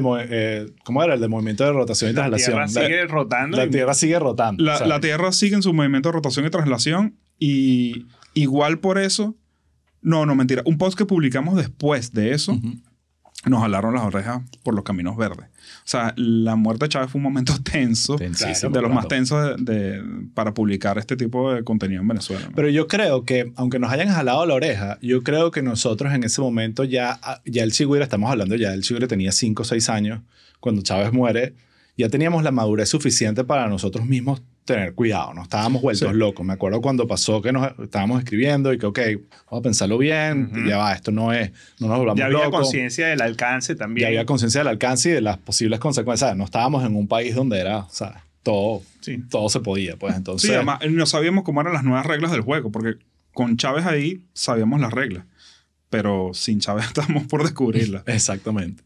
Eh, entonces, ok, sale, sale el chigüire, hablamos de él, empieza a ir bien, pero ¿en qué momento ustedes sienten que ya la vaina era, ok, esto es un peo? O sea, yo creo que fue cuando empezaron a llamarnos para hacer otras cosas. El libro. Eh, Cuando, cuando, cuando nos llamaron para hacer el libro, aquí lo tengo, vamos a sacarlo aquí para Vamos a mostrarlo. vamos a mostrarlo. Ese fue Yo tengo los prompts. Muéstralo, aquí. acá. el primero. Este es el primero. Aquí, ¿en dónde está cámara? Aquí, aquí. Estoy viendo el monitor ahí. Nice. ¿Se ve bien? Sí, se ve yo. Perfecto. Fue como, fue como un momento de madurar, no solamente porque una editorial te diga, ay, mira, vamos a hacer el libro, Esto fue Ediciones B para darle ediciones. B, pero también fue un momento como de, mira, no, no, no pueden hacer lo- que les dé la gana. O Exacto. sea, tuvimos que negociar. Yo recuerdo, la portada de ese libro fue negociada con abogados. porque no podemos usar símbolos patrios, porque nos O sea, hubo como... Es la primera vez que estamos como enfrentando el mundo real. Ah, un intermediario. Un pues. intermediario donde nosotros no publicamos lo que nos diera la gana en, en nuestra página. Entonces, creo que eso fue una buena experiencia. Se vendió bien. La Sí. fiesta. la fiesta en en Tarsilandia. Tarsilandia. Yo, yo tengo... Oye, yo me la perdí. ¿vale? bueno, pero eso es un tema que quiero hablar porque para Juan y para mí el Chigüire fue una, un proyecto, pero para ti, tú migraste ese año. O sea, tú, tú, Sí. tú migraste en el... Yo me acuerdo que tú Apenas migraste... nació el Chihuires. Tú migraste seis meses después de que nació el Chigüire. Sí, señor. Y era un plan que ya estaba, no fue que, que... Entonces, para ti el Chigüire, la mayoría de la experiencia del Chigüire fue A distancia. a distancia. Irónicamente, el carajo que mejor entiende al venezolano eh, eh, fue escribiendo desde. Miami. Sí, era Claro. eso. O sea, era... Sí, era- y de era- hecho hay, mucho, hay muchos de los que escribieron con nosotros que yo conocí años después o, o que no he conocido personalmente. Y que Sí. tuvimos una relación de, de, de pinguísima por años. Sí, a mí me ha estado, yo después de que migré me ha pasado eso que mucha gente de, no del Chigüire solamente, sino de Plop, los he conocido este año, que sí, Gabo Ruiz. Yo no sabía, No lo no, no lo conocí. No lo conocí. No lo conozco personalmente. no, lo conocía, vino para acá y uh, va a salir, un- o ya, ya en este momento ya habrá salido el episodio. Eh, y maravilloso. O sea, el chamo es increíble, pero esa brecha donde, wow, tanta relación con gente que ni siquiera le has dado la mano eh, físicamente. Ahora- pero hablemos del libro un pelín. Ah, Eh, perdón, perdón. Ah, ah, sigo con el libro y luego les hago esta pregunta. Eh, eh, ya me, le damos crédito. ¿Cómo es que se llama ella? Beatriz, me acuerdo. que Beatriz fue- Rosados. Beatriz Rosados. Rosados, que nos dio la oportunidad de, de hacer un libro y fue una experiencia súper distinta. Chévere, y era, sí. y en- en- nosotros estábamos muy acostumbrados a hacer cosas que no, se, no- que no eran tangibles. Era todo audiovisual, video, Ujú. YouTube. Y además cosas que, que perecían muy rápido. Eso, porque tú publicas una cosa en internet y pasa el agua y se lo lleva. Sí, exactamente. Eso. Entonces hicimos este proyecto. Los poderes del Estado, que es como... Como una- Hicimos el tema de los poderes del Estado al principio. eh, hicimos dos, dos. Aquí tengo el otro, ahorita lo hablamos. Em, pero me acuerdo eh, que lo lanzamos en Tarsilandia, que se presentó. Emilio. em, eh, no, Rolando, creo que fue. Era Rolando. Rolando Creo que Salazar. era Rolando, sí. Emilio creo que estaba, pero el que se presentó a hacer como su, su show fue Emilio. Dato curioso de que ese día yo conocí a José y a Led y lo hablamos aquí cuando vinieron. Yo estaba saliendo de un dengue, ¿tú te acuerdas de esa vaina? Un Casi te que mueres. casi me muero. O sea, Sí. no estoy hablando aquí, joder, que "Ay, casi, me, casi sí. me muero. O sea, Juan dice que fue la primera campaña viral en Twitter para conseguir donantes de sangre para Osvaldo. Y, y yo, cuando lanzan el libro, yo estaba que sí, tres días de haber salido de la clínica, todo flaco y esbelto. Eh, y ese es como mi recuerdo eh, bizarro, nublado del, del Y ahí- lanzamiento del sí, libro. que del Chihuahua. teníamos la máscara del Chihuire por primera vez todo eso. ¿no? Exacto, hicimos todo, todo, esa, todo ese lanzamiento.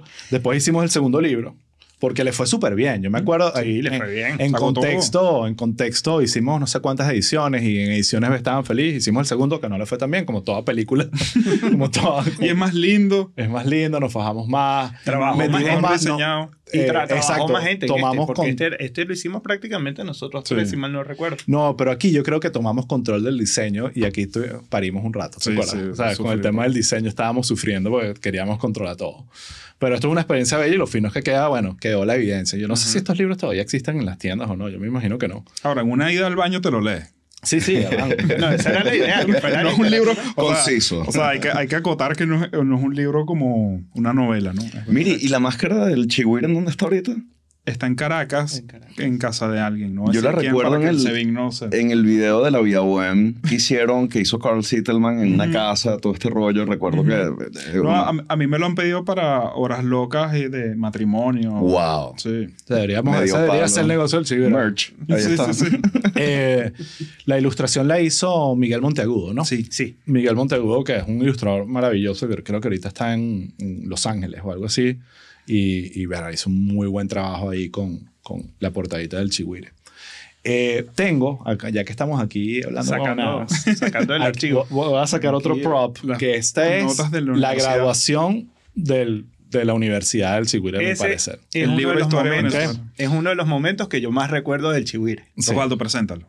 Lo voy a presentar. Esto es, eh, lo voy a mostrar aquí a cámara. Eh, un libro. Pero más abajo. Muy más Ahí. abajo. Aquí, perfecto.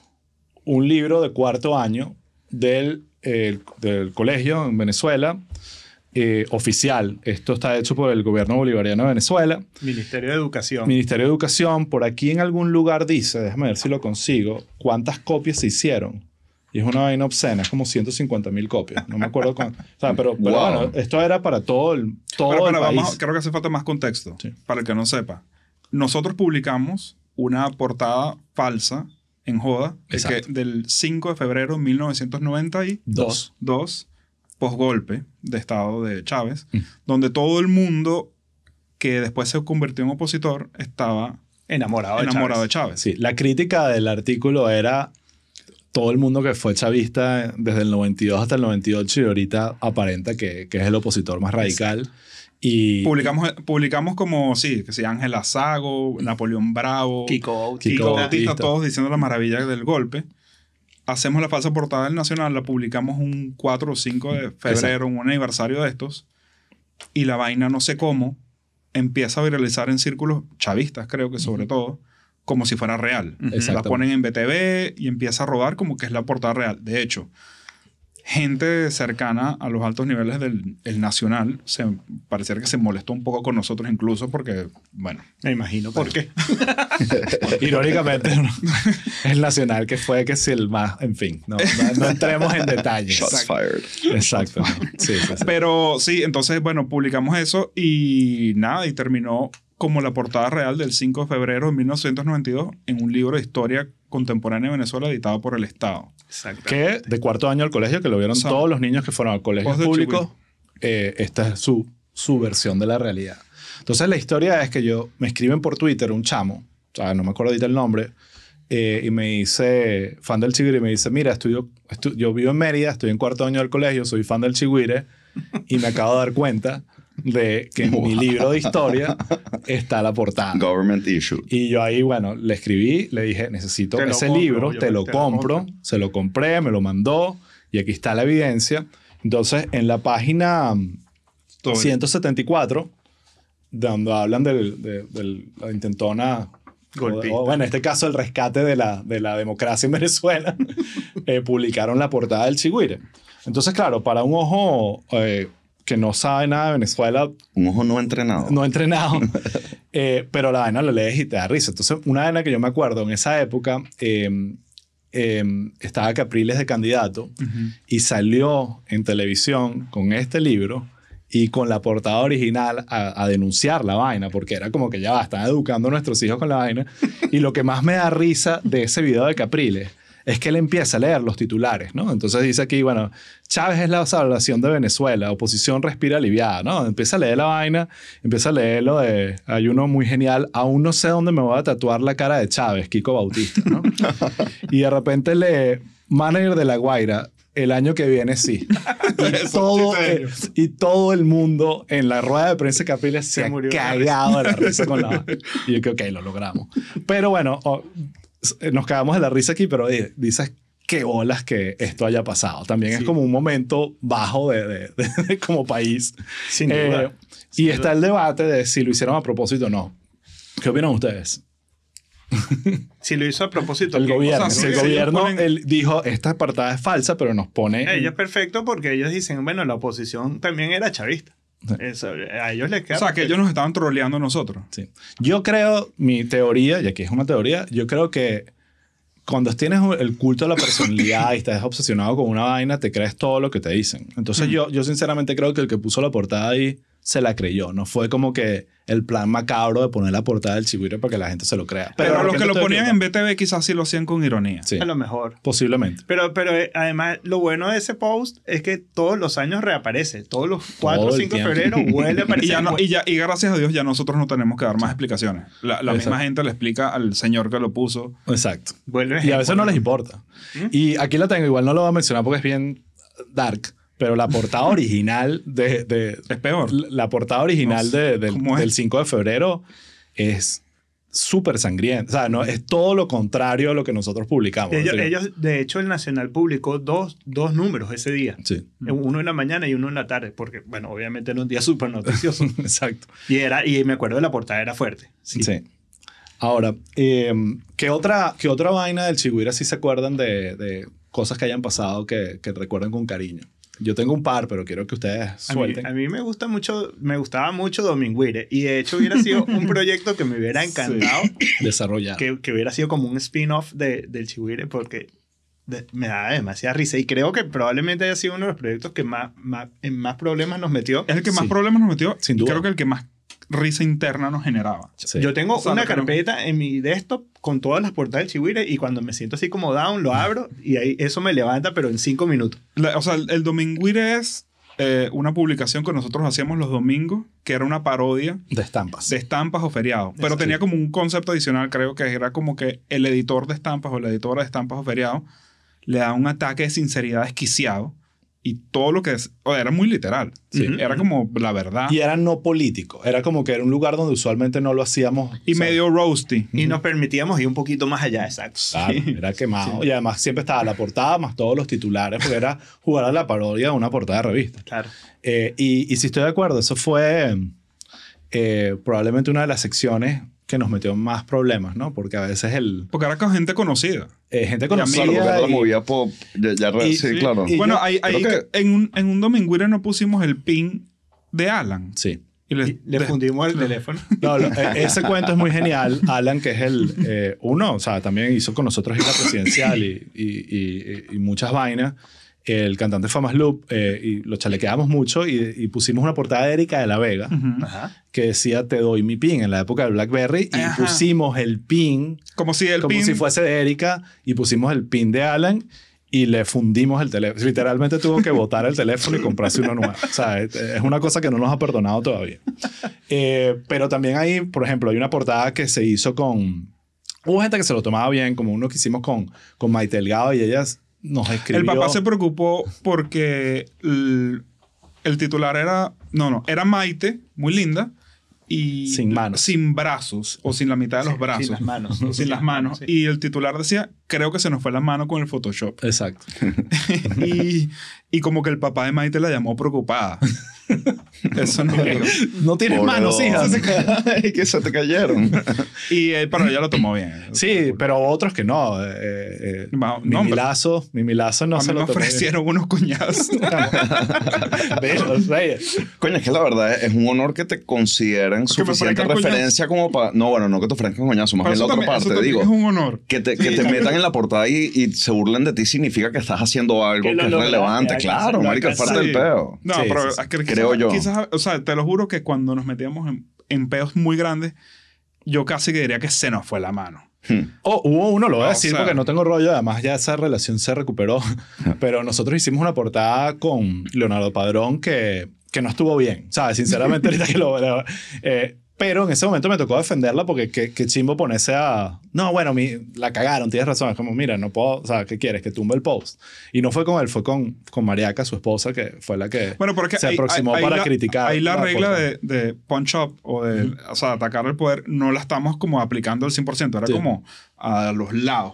No, y, y Claro. para mí, específicamente con ese post, creo que estábamos montados sobre una, un, una, un insight, como se dice, una premisa que ya, había, que ya había pasado hace mucho tiempo. O sea, era como que eh, hace un chiste ahorita de algo que Pasó de- hace pasó 10 hace años. 10 años. Es como que no, o sea, está, Ujú. ¿para qué Not está? cool, sí. No, eh, no- Bueno, no sé si no es cool, pero no es, no es lo más inteligente Y- tampoco. ojo, y es normal, pues, esto. Una vaina que está publicando proceso, dos, claro. tres veces al día, no todo va a ser un, un hit. Con, con esa, con ese orden de ideales, la, la pregunta que le querías hacer más temprano, ya cuando tienen más volumen, tienen escritores, tienen gente que les está pichando titulares y que tienen que desarrollar, eh, ¿cuál era el, el- el proceso entre ustedes para decir cuál sí, cuál no? Eh, cuando alguien tenía una pasión por uno, había una, una manera de decir, confíen en mí en este que... ¿Cómo, cómo funciona eso entre ustedes? Eh, Yo creo que es un sistema súper meritocrático, eh, ¿sabes? Y democrático, porque todo se hace a través de un email. Ujú. O sea, no había muchas reuniones editoriales, ni físicas, ni por, ni por Zoom o el equivalente al modo de Skype. Era un mail donde se manda, esta es la noticia que pasó, y todo el mundo empieza a mandar ideas. Y es, es como evidente para todos ¿Cuál es? quién ganó. La que da risa, claro. O sea, Claro. es como, es- o sea, de repente estamos entre dos y a mí o a él y Osvaldo nos tocaba decir es esta, dependiendo quién estuviera en ese momento, pero realmente es como... Usualmente tú, Juan. Usualmente tú.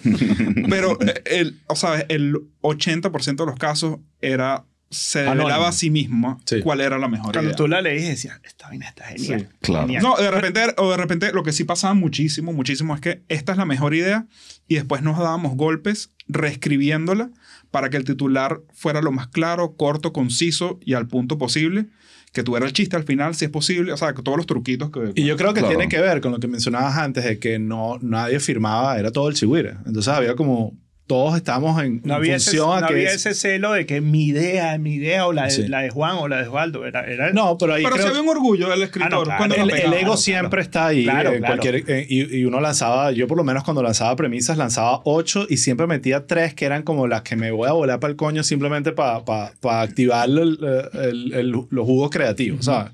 Eh, pero creo que ahí Juan era el que tenía como el, el- el criterio director creativo de decir, esta es, ¿sabes? Y vámonos. Y, y, y eso creo que ayudó muchísimo que todos entendieran cuál era el tono y, y para qué estábamos trabajando. Que no era un tema para exponerte a ti.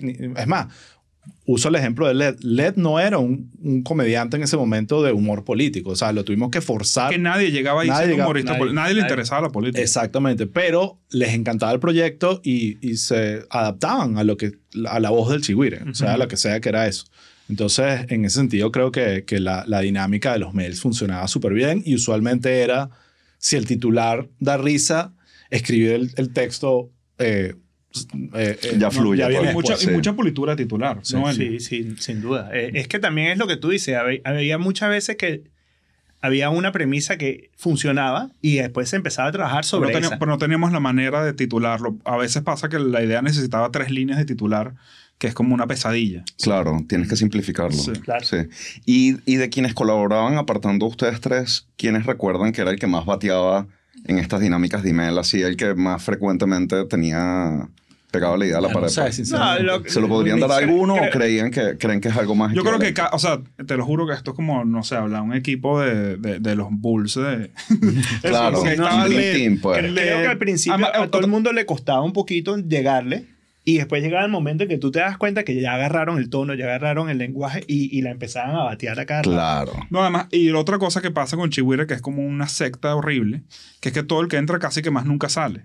Sí. Entonces, sobre todo en esa época, ¿sabes? Se suma Led, se suma Víctor, eh, después Chucho, Daniel Enrique, este, Briseño, Rafael pasó un ratito Chris, por ahí. Chris, eh, Chris. Chris. Entonces, toda esa gente va quedando.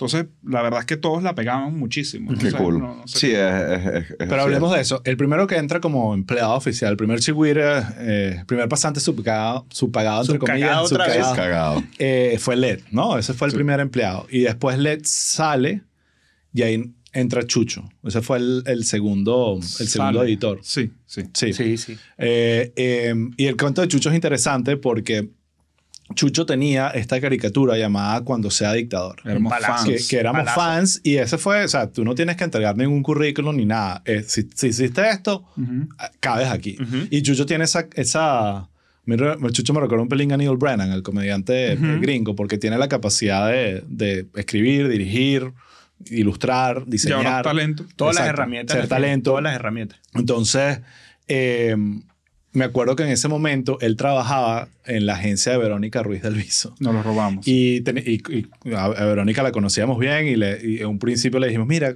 coño, estamos interesados en Chucho. Y él, que no me lo puedes tocar. Sí. Iván". Me acuerdo. Ojo, no fue ningún drama, ninguna pelea, me pero, pero me, me acuerdo que, que, coño, obviamente... Y Chucho ah, quería. Echándole props a Chucho. Chucho era un talentazo y estoy seguro que, que Verónica también sabía eso. Eh, lo que pasa es que, claro, Verónica estaba haciendo algo que no era ni cerca lo que, lo que estábamos haciendo Claro. nosotros. Y al final fue Chucho el que... Era distinto, eh, pues. Chucho y que no, yo me voy para el Chigüire. Chucho era fan. Chucho era fan. Era fan. Lo- Entonces lo, lo trajimos y bueno, eso también fue un, un- un salto significativo porque trajimos a alguien con mucho músculo creativo y de ejecución. Y, y bueno, ahí después entró Nutria, después entró Chris, pero ahí ya era un plop que estaba creciendo con otros proyectos. en paralelo. Teníamos el Mostacho, teníamos Cochino Pop, teníamos otros proyectos que estábamos haciendo. Entonces, había la capacidad de contratar un equipo creativo que tuviese funciones más allá del Chigüire, pero siempre había uno que era como que, que el editor, el que tiene que estar pendiente de postear, el que tiene que estar pendiente de mandar las premisas, de decirnos qué noticia explotó y, y, y como en función a eso empezaba a, a mantener el animalito vivo. Ok, se acabó. Se acabó el podcast. Allá abajo chocó un carro.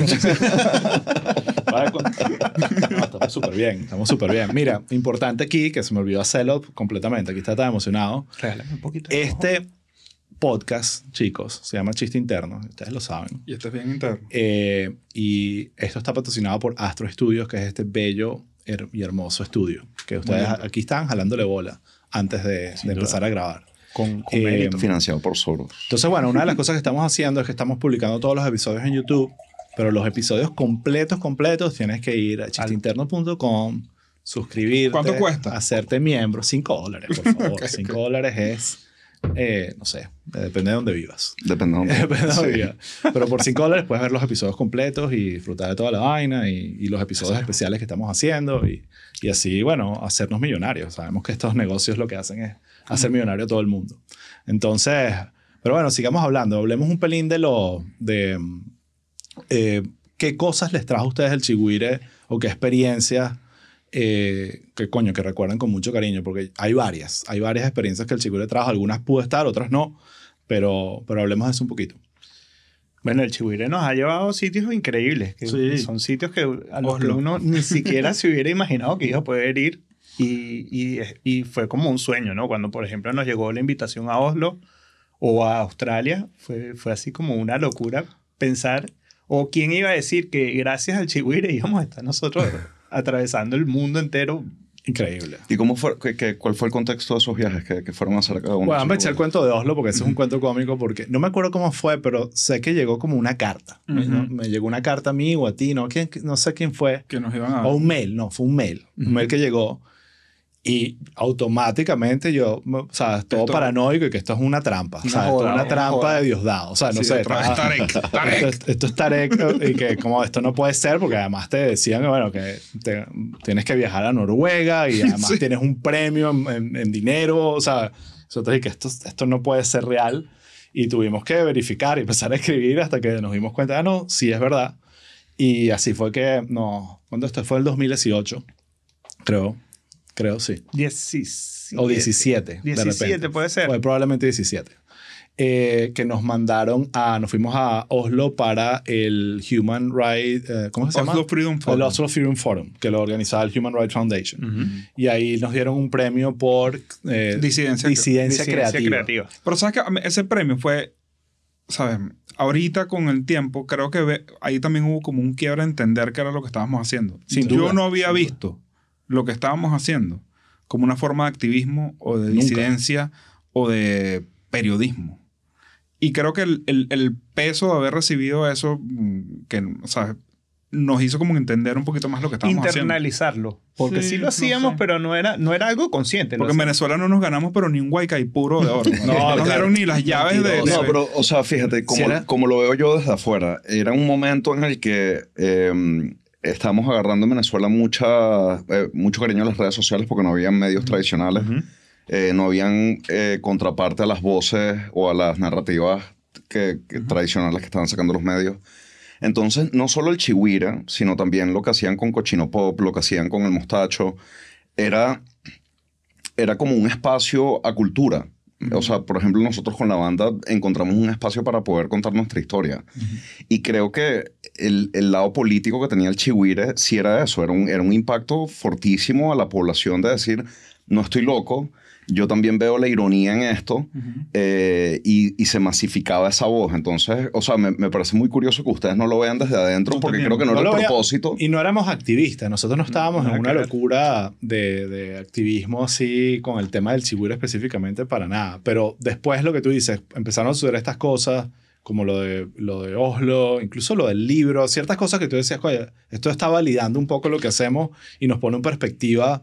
También sentarnos, una de las cosas cuando fuimos a Oslo, eh, yo me acuerdo que estuvimos en un panel que si estábamos con Vladimir Karamurza, que ahorita está que si preso en, en Rusia. una cárcel de Putin. En una Wow. casa de Putin, ¿sabes? Era como que, wow, aquí estamos realmente con gente que está haciendo vainas. en Cuarto. Sí. ¿sabes? Sí, ent- entendimos, entendimos que éramos el equivalente de eso, de esos países, nosotros éramos en el nuestro y no lo habíamos entendido así.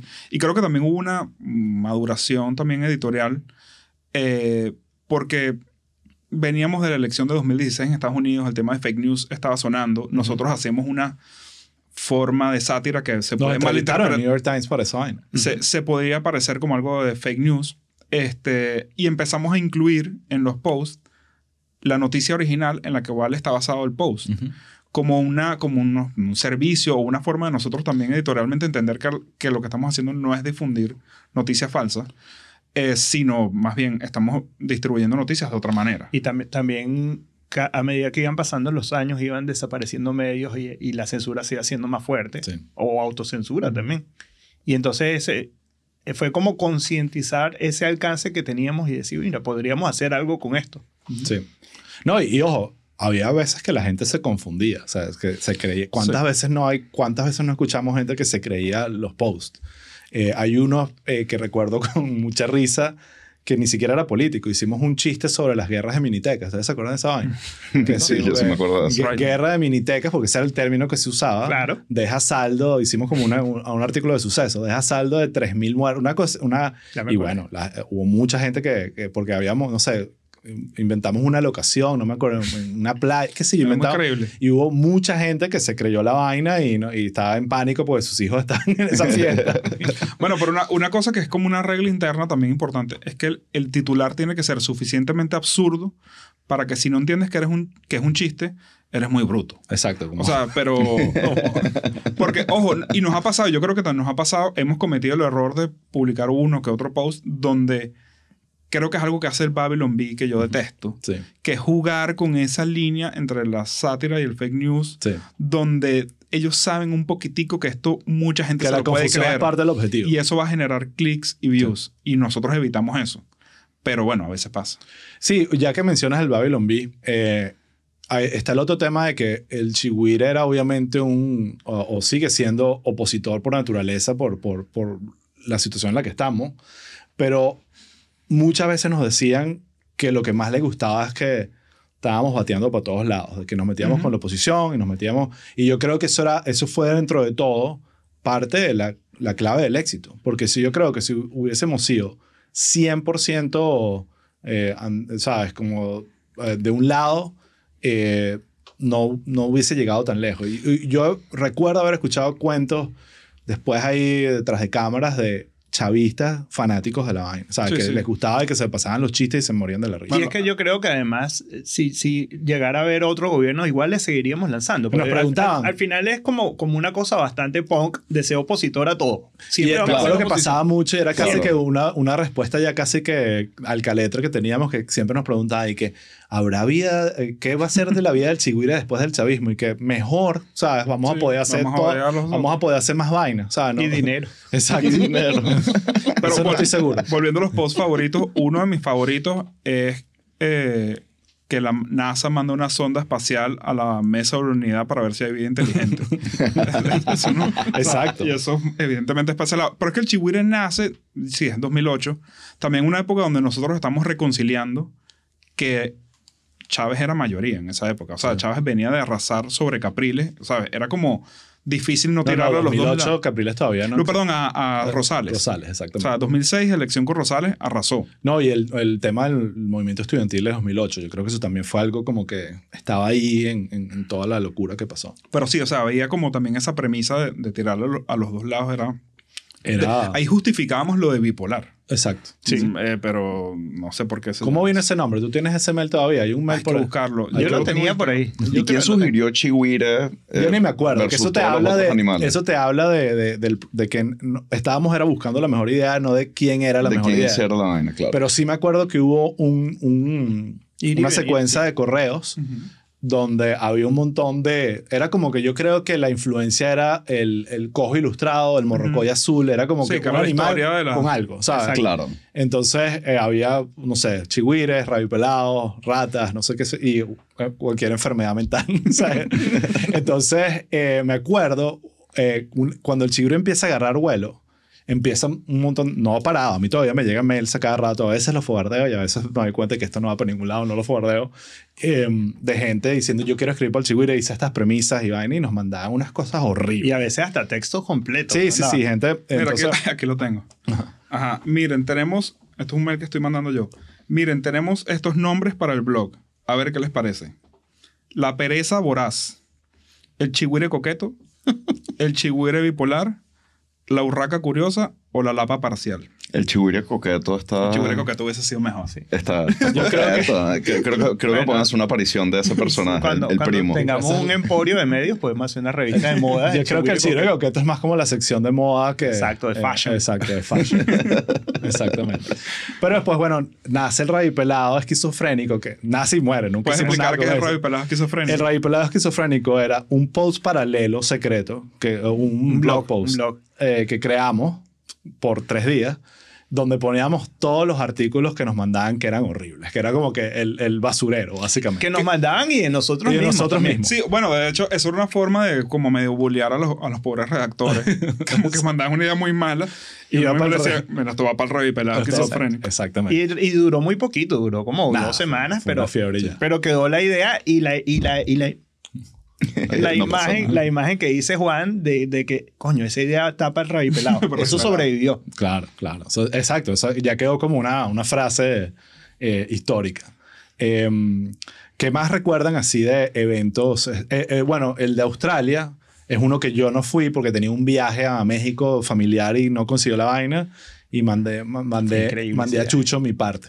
¿Qué tal esa experiencia? No, y además que Chucho nos hacía falta en ese viaje porque mucha de la actividad era presentar comedia delante de público Ujú. y nosotros no somos comediantes de tarima, o sea, nosotros somos detrás de cámaras totalmente.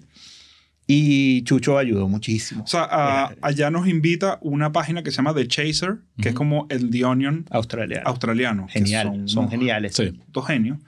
Y nada, hacen como una cena de año, de una vez al año, para recolectar fondos, no sé para qué. Y nosotros nos invitan como speakers, qué sé yo. Pero no sé, no, no fue bien. Estuvo chévere, fue una experiencia bien chévere, por- porque además pudimos trabajar con ellos, Ujú, este, tanto a nivel de brainstorming como de producción, ujú. y, y además darse cuenta de todas las cosas que puedes hacer teniendo un, un proyecto como este que tenemos nosotros, o el que tienen ellos en una sociedad Que lo, que lo permite. Y tuvimos que hacer como una especie de producción pequeña para el evento que conectara a Venezuela con Australia. Ujú. Y creo que lo que conectaba noticiosamente Venezuela con Australia en ese momento era que la embajada de Venezuela había dejado de pagar la renta y los votaron de la embajada. Entonces nosotros fuimos a la vaina a ver cómo estaba, o sea, no me acuerdo. Como busca- buscando una nueva sede para la embajada. Estábamos buscando una nueva sede para la embajada de Venezuela en Australia. sí. Coño, qué buena experiencia. Y le tocamos el timbre al primer ministro de Australia, que nos, sacaron corriendo ahí. Después fuimos a, a- a una casa que estaba en ruinas y dijimos, aquí es. Sacamos la bandera y todo. Qué fina esa experiencia. Em, ¿Qué más así recuerdan de, de- del Chihuire que, que sea... Hubo un momento que recuerdo mucho, pero fue por, por angustioso, que fue el día que nos hackearon, que era una, unas elecciones, Sí. que además habíamos, horrible. habíamos, para poner un poquito de contexto, cuando habían elecciones nosotros hacíamos como un, Un operativo. una especie de operativo. Donde, Indecisión 2000. exacto, y, se- y preparábamos este, trabajo con antelación y era, un, era, era una jornada que le metíamos bastante esfuerzo. éramos- eh, aplicábamos la- el periodismo tal cual. Era como que vamos a la cobertura, de vamos hecho, a publicar, subir la frecuencia, tener un... Yo recuerdo tener hasta un problema, no me recuerdo con quién, puede ser hasta alguien de mi familia o alguien fuera de mi familia, que a mí me ponen de miembro de mesa para unas elecciones. Y yo no puedo ser miembro de mesa. Yo estoy llevando un operativo electoral de alto nivel. O sea, yo no puedo perder el día, o sea, que lo haga otra persona. Yo estoy llevando otra cosa que es más importante. Y el, el hecho fue que se- ese, habíamos preparado bastante trabajo y amanecimos con la página hackeada. Y eso fue, fue angustioso, pues Sí. tuvimos que salir corriendo. Una vez, y una vez nos robaron el sitio. Sí, el punto, De hecho, el punto net por si tú rato. te pones, no, Todavía, todavía. Yo todavía creo que eso quedó, es una marca que quedó- si no sé por qué nunca lo cambiamos, pero el chihuiripolar.com nos los robaron. Mm, Pagamos un secuestro, creo que el tipo estaba, no sé, en Guanare y, y nos devolvió la página después de un proceso de negociación como de dos semanas, que fue muy estresante. Eh, cada- todo hackeo es horrible. Sí. Es una invasión a la privacidad súper súper traumatizante. No, y, y- y sí, es frustrante. Sí, es como que te, te amarra las manos y estábamos, me acuerdo que estábamos pariendo en esos días. Ahora, quería preguntarles que no, no han hablado nada de esto sobre Isla Presidencial. Eh, ¿Cómo fue el proceso de, de conceptualizar la serie, de traer a, a quienes la hicieron las voces? Porque tengo entendido que la mayoría fue Emilio, pero hay, hay otras voces también Sí. ahí. Ujú. Eh, y, y a la vez también que esto fue algo que nació antes del chihuire, pero que eventualmente usó el chihuire para ser potenciado. ¿Cómo, cómo fue esa experiencia así desde, desde la concepción? Más Isla, la historia de Isla está más clara y más lineal porque, porque nace de, de la muerte de Nada que Ver. O sea, nosotros cuando hicimos Nada que Ver para Sony, eh, era una serie de sketches animados que parodiaba formatos de televisión.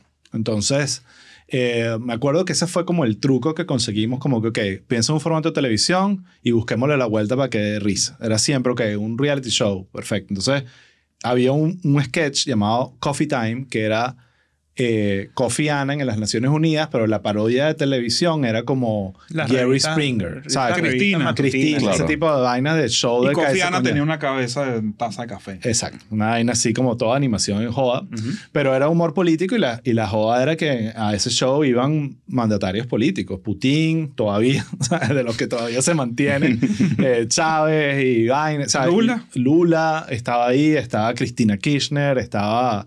eh, no, mentira, Cristina estaba en Isla. Qui- Esta era- fue Néstor, Néstor. Kirchner, que en paz descanse.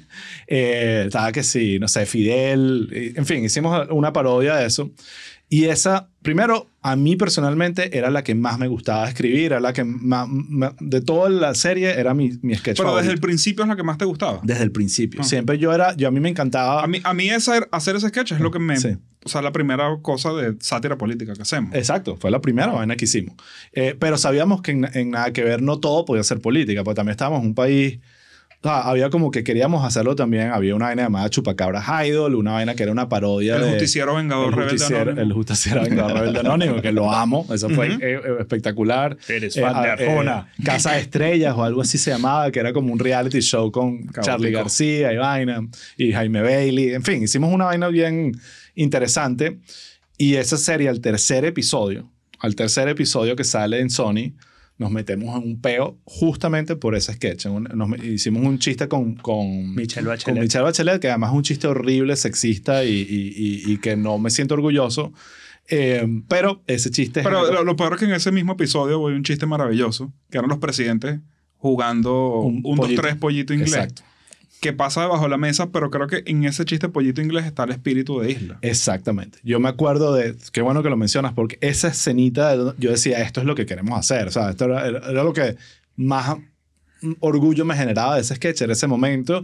Incluso en ese momento yo me acuerdo decirte como que qué arrechera que nos metimos un peo por este chiste. O sea, era como que no... eh, y eso pasa, tú no vas a elegir el chiste controversial. Exacto. Eso- Claro. entonces, eh, nada, sucede todo, cancelan la, eh, no, no la cancelan, sino la reeditan y empiezan a sacar, ¿te acuerdas? Eso fue horrible. Hay unos cuentos comiquísimos eh, y dramáticos de Nos esa cancelaron época. antes que cancelar fuera cancelar. Exacto. Ujú. y, y, la, y, la, y la serie sigue, pero súper domada, por decirlo de alguna manera, Escribimos una segunda temporada completa. completa. Que se quedó en, que se quedó en papel. escrita. Se quedó en con, con un par de, de- de ideas que yo sentía que tenían mucho potencial. Ujú. Eh, pero bueno, eh, ese es el origen de Isla. Y entonces, ¿qué, qué hacemos nosotros? Se acaba, eh, se acaba nada que ver. Y era lo que decía Juan al principio. Bueno, mira, están saliendo los videos en YouTube, la gente los está amando, los está pidiendo. Vamos a hacer esta vaina nosotros. Claro, animación, con actores. Tuvimos que pedirle prestado dinero a nuestra familia. ¿sabes? Fue una vaina para hacer un episodio. No sé si tú te acuerdas que nosotros hicimos solo un episodio de Isla, el, el primero. Ese fue el... Con eso salimos. Entonces, em, el, el proceso arranca, apenas termina nada que ver. Empezamos a, a buscar ilustradores. Los mismos ilustradores, Los- los, mejores ilustradores de nada que ver. los- que también- que- Mario que- Golfari Mario. Golfari y uh, no me acuerdo el otro, pero ellos son los que, le- lo que le meten a, a la animación y creo que le hicieron 100 veces mejor, que nada que ver. Sí, Era sí, una sí. belleza. Una belleza. Sin Estábamos duda. enamorados del proyecto. Y así sale lo que es el Sí. primer episodio de Isla. Y salen en YouTube. Salimos en YouTube. ¿En qué año? Esto es año 2008 también. Pero ya el Chigüire... No, perdón. Isla creo que puede haber sido 2010. Exactamente. Imagínate la vaina, lo que tardó. De- Claro. de dos años en, en el back and forth. ¿Cuándo Eh, fue el mundial? En el 2010. 2010. 2010. Entonces, porque ha podido ser 2009. Capaz. Porque recuerdo que en 2010 tenemos un episodio para el mundial. sí, sí, tienes razón. Súper fajado. Tienes Puede razón. ser. Sí, no me acuerdo exactamente, pero sé que fue ya con el Chigüire establecido y nos dimos cuenta de que ya este es el mejor canal para promocionar esta vaina. Tenemos una audiencia que un contenido como este lo van a amar. Que Claro. sin querer estamos levantando el lugar para poner esta serie. Claro. Pero no estaba pensado. Entonces, un dato interesante es que sal- la- la- montamos el canal, lo lanzamos independiente y teníamos solo un episodio, no teníamos más nada. Era como que vamos a ver si esto, y, no- y lo que dices tú, nuestra cabeza estaba en que un canal de televisión va a comprar, vamos a ponerlo en YouTube para que un canal de televisión Yo iba a ferias aquí en televisión, en Las Sí. Vegas, vendiéndolo con el DVD, pelando bolas. y, y sale el primer episodio y fue instantáneo. O sea, yo me acuerdo del nivel de, yo me acuerdo refrescar YouTube y ver saltar 20 mil views, algo que ahorita, Sí, sí, y- sí. o sea, una vaina que era realmente obscena. Yo- hubo un episodio, el segundo, que logró 300 mil views como en dos días. Era una vaina así y como sin que- algoritmos, sin vaina que lo empuje. Esto era súper orgánico. Súper orgánico en Qué esa arrecho.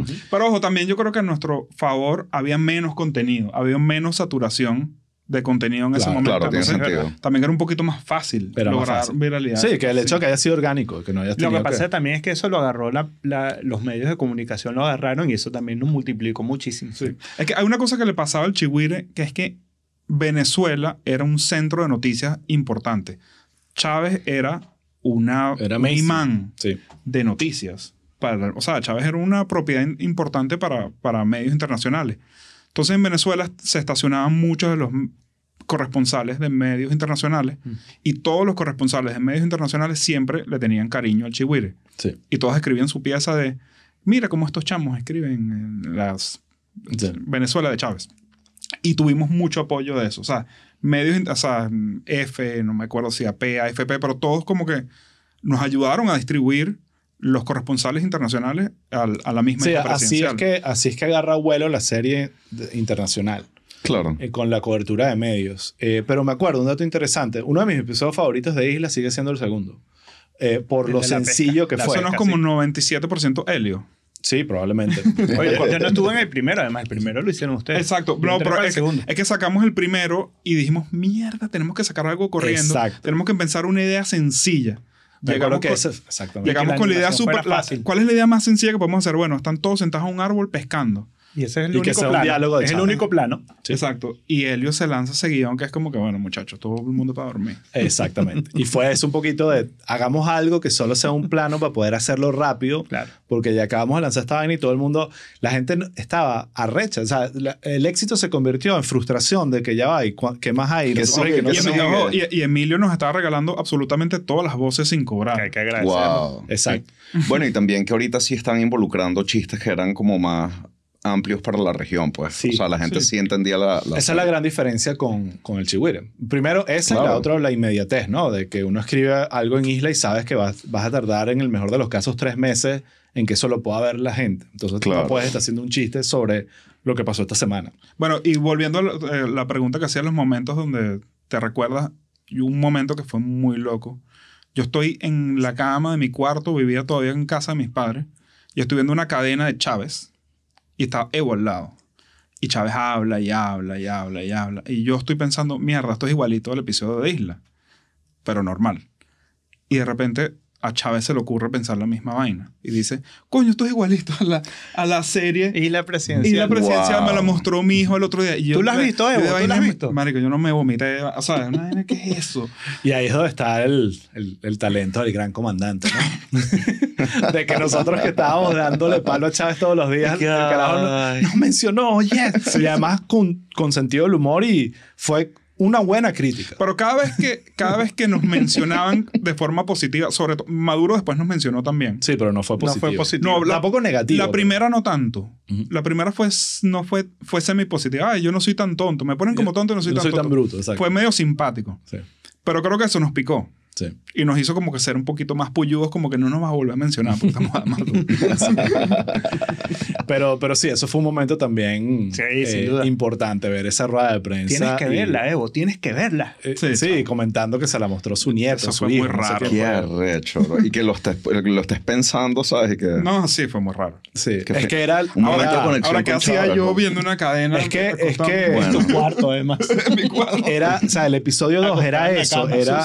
Chávez horas hablando huevonadas y el único que le estaba parando bola era Evo Evo. Morales hasta que se duerme. O sea, era como que... Ese era el fue- episodio. o sea, ese fue el episodio. Y se iban yendo, los, pre- los presidentes se iban ladillando y se iban yendo y quedaban ellos dos al final solos. Sí. Entonces, esa primera, o sea, esto no, aquí no había, yo, yo lo he pensado mucho, les confieso, pero imagínense cómo sería Isla Presidencial con Patreon y todas estas, yo creo que podría, Mm. podría ser una historia muy distinta. Con los Pero esa- personajes de hoy en, día. En esa época, sí, no, no, más bien, el- mucha gente, no- no, menos que ustedes también, les escribe cada rato de dónde está Isla y vaina con Milei y Trump, es como que, Coño. te lo juro que lo pienso de vez en cuando. y que- Yo también. Es como que esto, esto podría ser.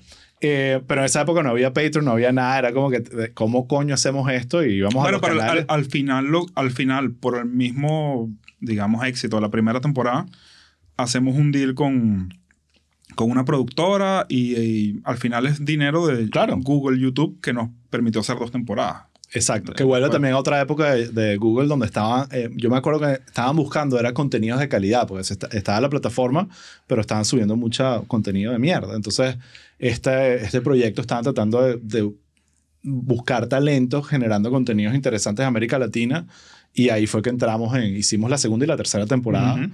con, con ellos y ahí fue que, coño, pudimos Claro, monetizar un poquito más la distinto cuestión. también. Igual con animación, eh, al final uno se convierte en un pasillo de dinero. Es como que me das el dinero y yo se lo doy al- a, a los animadores. O sea, eso, eso era lo que hacíamos. Además, yo tengo un amigo que me decía, pero ¿por qué escogiste una animación tan compleja? O sea, es porque te, te va a chupar todo y tienes razón. Pero es que no razón. sé. Pero ¿por es que si no nos... eh, eso es lo que lo vendió. Sí. O sea, a mí me pareció cuando salió que fue como que, que cool.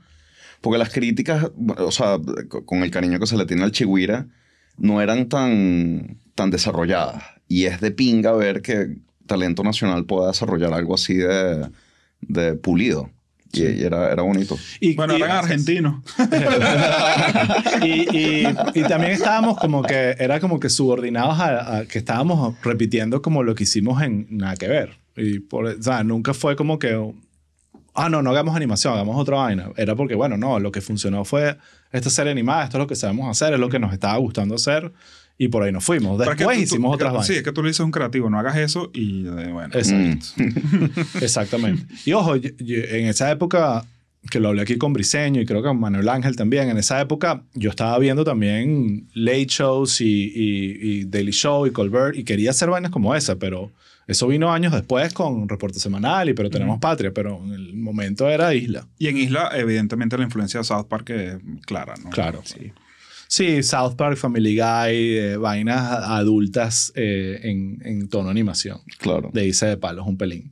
Eh, pero yo creo que incluso con Isla fuimos un poquito más PG que, Sí. que, que nada que ver, nada que ver. Sí fue que, bueno, tanto que nos Pero creo que aprendimos un poquito. O Sí. sea, que se puede decir lo mismo con la misma fuerza sin tratar de ser... Creo que cuando hicimos nada que ver, tenemos eso en nuestra mente de hay que ser irreverente. Exacto. Que es muy perdedor. Bueno, yo no, lo o sea, veo... tú, no, tú no quieres tratar de ser irreverente. Sí. Eso no Eso te sale nada. solo. Pero yo creo que a esa edad es como que es lo que estás buscando. Es lo que piensas que te va a dar el, el éxito en la vaina y poco a poco te vas tú mismo como puliendo y entendiendo Sí. qué es lo que va funcionando y cómo Sí, sí. hacerlo frecuentemente. No, lo que tienes que hacer es algo que te dé risa a ti. O Sí. sea, y eso es ya. Eso Claro. todo. Bueno, si no te da risa a ti, estás, Sí. vas, vas por el mal camino.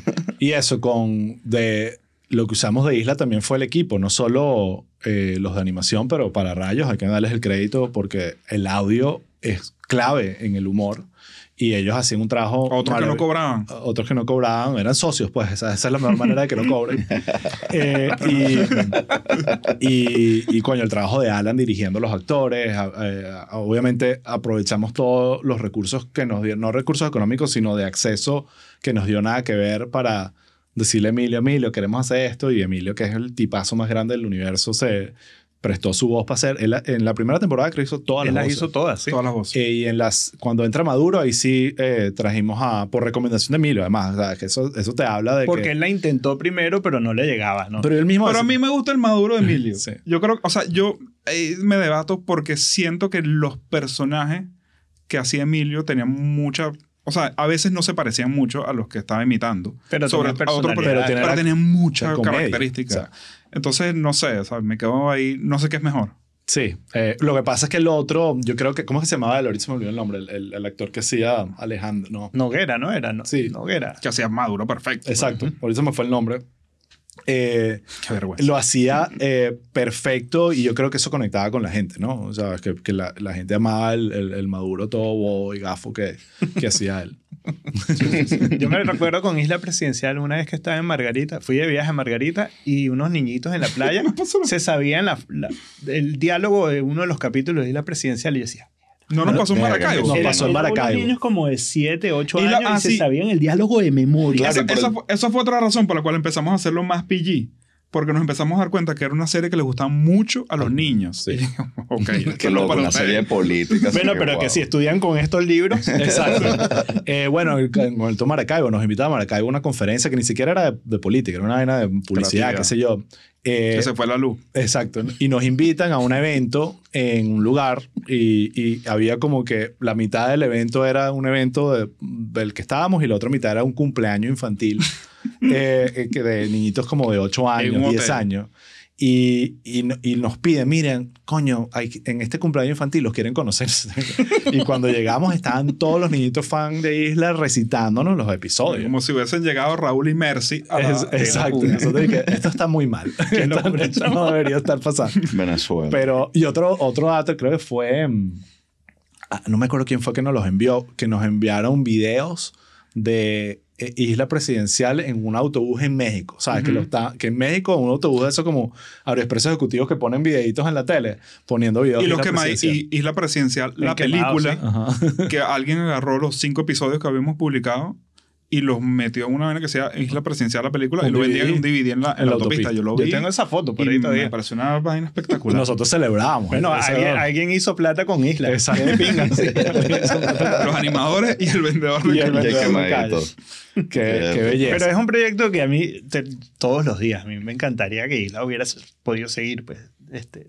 Sí, yo, y hoy en día tendríamos... Yo me debato si se agotó o... Yo no siento que sea... Yo es de las pocas cosas que, que siento que si me das un papel empiezo a escribir un episodio instantáneamente. ¿Tú dices que sale? Yo creo que vamos a leer en los comentarios a la gente diciendo que, que Eh, quieren pero no, no por... Es que siento que la premisa es perfecta porque al final es los, los, los, los personajes. Entonces, ¿quiénes están ahorita?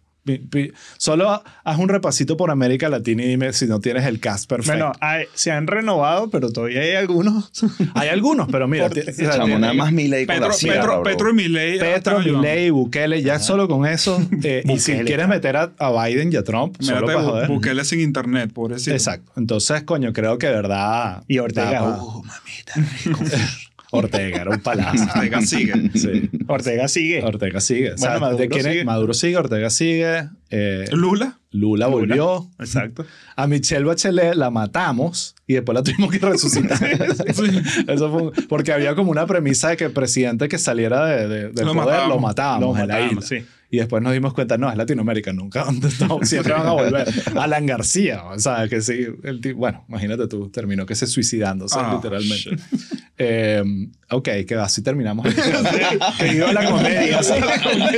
Mira, pero hablemos un pelín del futuro, o sea, eh, yo siempre, y lo digo en joda, yo siento que el, el chigure ya se convirtió como una cucaracha de esas que va, Nuclear, va- va a sí. resistir cualquier bomba nuclear y que no va a morir nunca, que nosotros vamos a morirnos y alguien va a heredar esa vaina. ¿Cómo lo ven Dios ustedes? quiera. No, me, eso me da pánico. No me preguntes eso.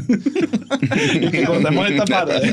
No, es, es muy fino porque el Chihuahua ha, ha terminado siendo como una especie de escuela de comediantes y eso me parece que es arrechísimo. Este, y sí, o sea, uno sigue, uno pasa, otros quedan, a veces uno no, no está por un tiempo y regresa, pero siempre hay alguien que le está metiendo el cariño a Chihuahua. y Sí, eso- bueno, es eh, chévere. ahorita Edgar, el, el editor, está haciendo un trabajo extraordinario. Sí. Y yo creo que va a seguir. Sí, exacto. Eh, yo tengo una crítica al Chigüire. Ujú. Eh, creo que la línea editorial de la sección de deportes es lamentable. Anti-Real Madrid. Anti-Real Madrid totalmente. Eso sí es verdad. Pro Barça y ahí es donde están los peores titulares, cuando están todos todo, todo sesgados. Epa, nosotros pegamos unos titulares en España metiéndonos en un tema. Con el Sí. Real Madrid, me Sí, sí, acuerdo. sí, Sí sí, sí, sí, sí, pero yo me acuerdo que yo agarraba arrecheras genuinas porque yo soy fan del Real Madrid y decía, porque todos el Chigüire, Juan, Cris, eh, hasta Chucho, que ¿Quién ni siquiera sabe qué es el fútbol, está- estaba con el Barcelona. Entonces eso es mi crítica a- al Y Chigüire. a mí no me gusta. A mí, a mí me gusta que si el Atlético de Bilbao o no hay nada Pero no, el o Atlético sea, de Madrid. O sea, No, obviamente, obviamente al final el sesgo no es del Chigüire, es mío que soy fan claro. de un lado. Elio, Elio, ¿cuál va a ser el titular el año que gane los tiburones de la Guaira un campeonato? Eso deberíamos irlo pensando. Takeover total Sí, de la sí. O página. sea, la tumbamos. Cuando la Vinotinto vaya al mundial. Sí. Wow. Wow. Tú- Tú sabes, cuando la Vinotinto vaya al mundial, a mí lo que me preocupa es que Venezuela se va a paralizar tanto. tanto, pues si cada vez que hay un mundial, la gente deja de trabajar, trabaja media hora al es día. como un paro, de repente eso es lo que va a ser como un paro. para que termine esa vaina hace un mes antes que empiece el mundial, eso va a ser un, desnalgue, No, un pero todavía no, no contemos los Sí, juegos. sí. Sí, no empavemos, pero, No empavemos. pero va a ser el sitio, sin duda. Si eso llegara a pasar, va a ser el sitio para ver el mundial. Pero ya que estamos hablando de deportes, una de las vainas que siempre decimos entre nosotros es que a pesar de que nosotros tocamos temas muy álgidos como la política y la polarización, es definitivamente los posts deportivos los que han generado más miedo. Yo creo, mi teoría es que, que la verdadera polarización en Venezuela era esa, era Sí. el deporte. Sí. Era Caracas Magallanes, era con Caracas Fútbol Club contra el Táchira. Esa era la polarización que había y viene de muchísimos años atrás, ¿no? Y, y No, creo- eh, eh, lo, lo que genera mucho rechazo son los posts que la gente llama progre. Exacto. O sea, cuando nosotros Ah, bueno, somos pro...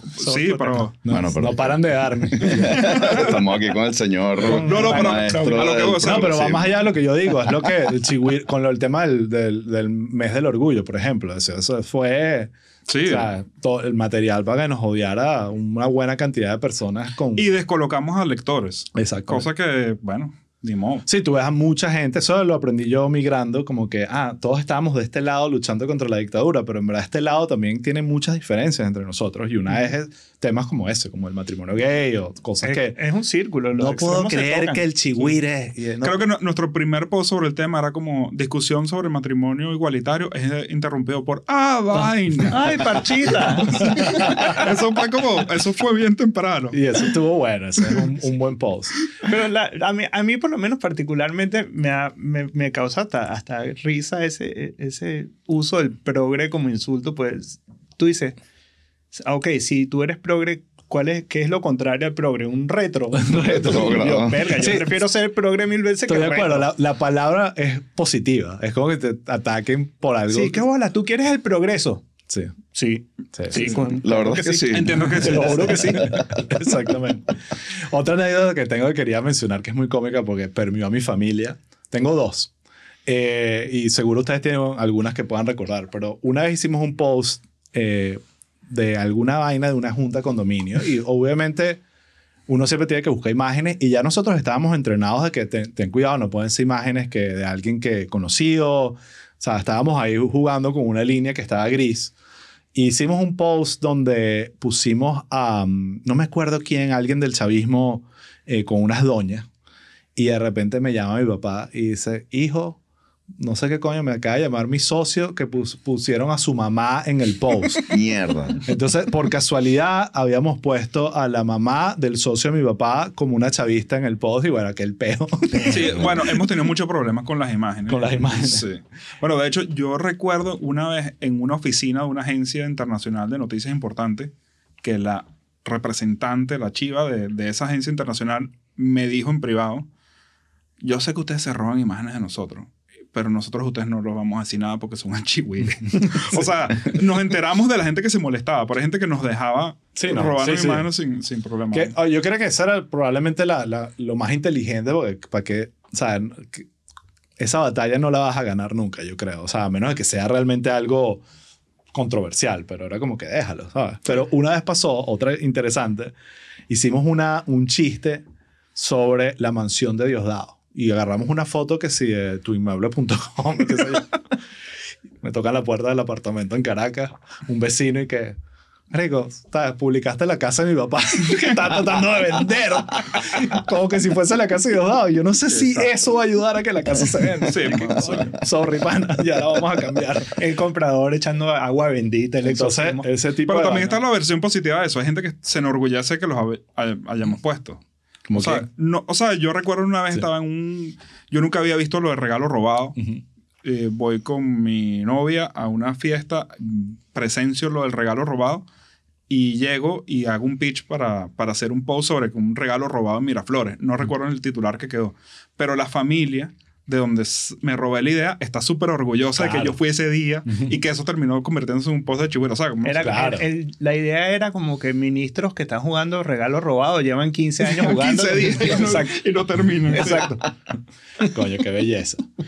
Bueno, yo creo que estamos bien. Yo, ya, ya llegamos hora y media acá. No sé si quieren agregar algo Yo, más. yo ¿Para sí quisiera preguntarles, Claro. yo sí quisiera preguntarles en, en qué andan ahorita, de vos sí sabemos un poco más, pero eh, en qué están haciendo ahorita, qué, qué proyectos Que se pueda decir, pues. Que se pueda decir, en- claro, en, la- claro. en el horno y no se puede sacar la torta antes de que esté lista. Sí, bueno, este, yo, yo trabajo, mi, mi carrera siempre ha sido trabajar para televisión y eso es lo que yo siempre he hecho y escribir y producir videos para televisión.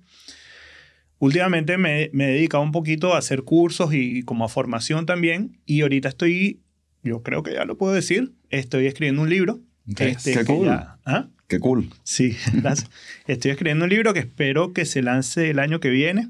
Está todavía en... en- no lo he terminado ni siquiera. Estoy, está, está, está como entrando en edición. Y bueno, ese es como mi gran proyecto ahorita. Qué fino. Nice. Y háblame de lo de la lo de capacitación que estás haciendo. Estás haciendo como cursos de escritura de guion. Cursos de escritura, escritura de guion, escritura de comedia. El círculo. Sí, sí, Con una, con una productora, se llama Círculo Amarillo, que trabaja en Venezuela, que hace un trabajo muy chévere porque es lo que yo siempre digo, que cualquier persona o cualquier grupo que haga trabajo cultural en Venezuela se merece de verdad admiración y respeto porque eso le hace falta mucho al país. Sí. Y, y ellos están llevando a cabo un trabajo bien chévere, ya tengo varios años trabajando con ellos y, y, y he hecho varios talleres y de hecho ahorita estoy haciendo uno con ellos. Bueno, Y- yo- cualquier persona que esté escuchando esto eh, y quiera realmente aprender del gran maestro debería eh, anotarse en esos cursos. No, es, y además es una experiencia muy chévere, pues te permite trabajar con nuevas generaciones y conocer personas que están haciendo, que están empezando sus Mira, carreras. y- Identificar redactores por Chihuahua. Ajá. y bueno, por su- pero por supuesto, también te permite tener personas en el radar. Sí, claro. Juan, tú. Yo estoy, bueno, tengo un par, unos 3, 4 años trabajando en producción de podcast narrativos documentales. Ujú. este, hice un par para Spotify. Este, producción, alguna dirección creativa ahí.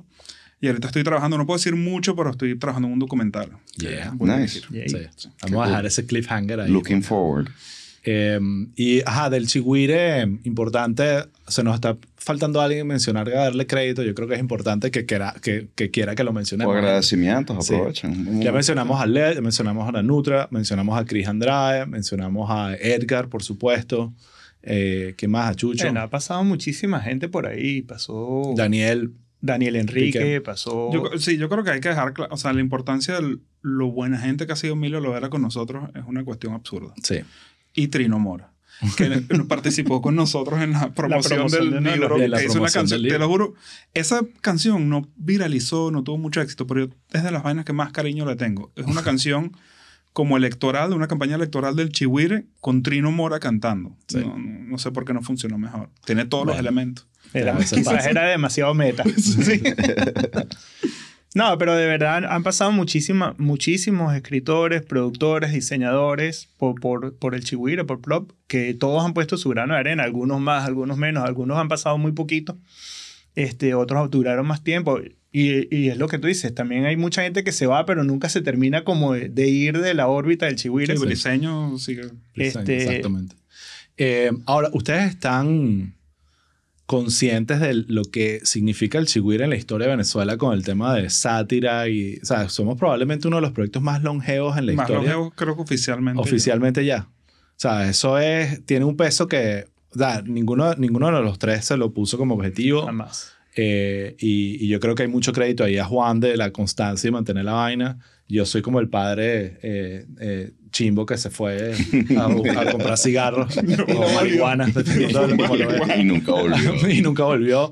Eh, pero, pero, verga, eh, de verdad me siento profundamente orgulloso de, de ser parte de este proyecto y es una vaina que, que recuerdo con mucho cariño y todavía mucha gente, o sea, el otro día estaba, que se, fui para esta vaina de la Casa Blanca y todo el, sabes, que sí, el César Miguel, ¡eh, Pachigüire, ven acá! Es como que esa sí, vaina sí. que es como muy, ya, pues, ¿sabes? Esto, es- esto, esto es parte de mi identidad. Sí, sobre todo porque, porque las personas con las que nos estaban o con las que estábamos compitiendo, que no- en realidad no es una competencia, pero son proyectos de calidad como el Camaleón, el Coge Ilustrado, este, y, y son proyectos que son históricos también y, y- y que nosotros hayamos podido sobrevivir tanto tiempo en, en un ambiente que no ha sido nada friendly, que ha sido más bien muy hostil, este, creo que habla mucho de la constancia de Juan y de la constancia de cada uno de los involucrados, porque es un proyecto que, que sí, que te puede abrir puertas y que te da a conocer y que te puede ayudar a lanzar una carrera, pero también es un proyecto que no, Sí. no genera mucho, o sea, Sí. se, se mantiene, pero hasta ahí. Sí, sí, sí. No, o sea, si, si estuviésemos eh, aquí por el dinero, eh, ya el, el, el proyecto del Chigüiro hubiese terminado como en, en junio del 2008. Más o menos. Entonces, sí, hay algo ahí, de, obviamente, Bueno, de- de pero amor. como fan les puedo decir, y creo que hablo por muchos, que sin duda están en ese Mount, eh, Mount Rushmore que acabas de mencionar.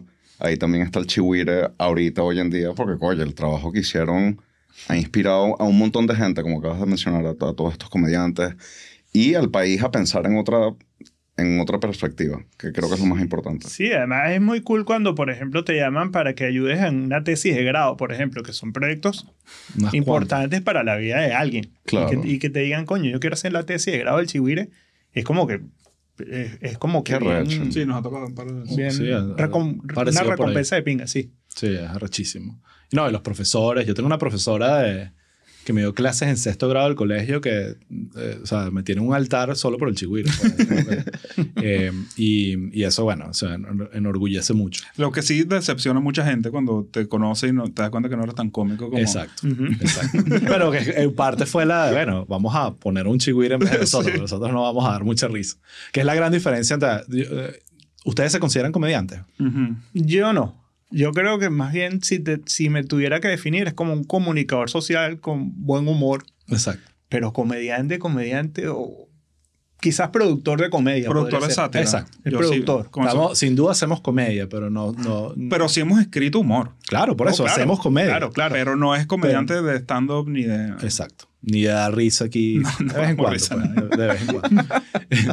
bueno, chicos, gracias por venir. De verdad, este es un episodio muy importante para, para Chiste Interno y para mí. Así que agradezco. Y además la, la oportunidad de estar los tres juntos.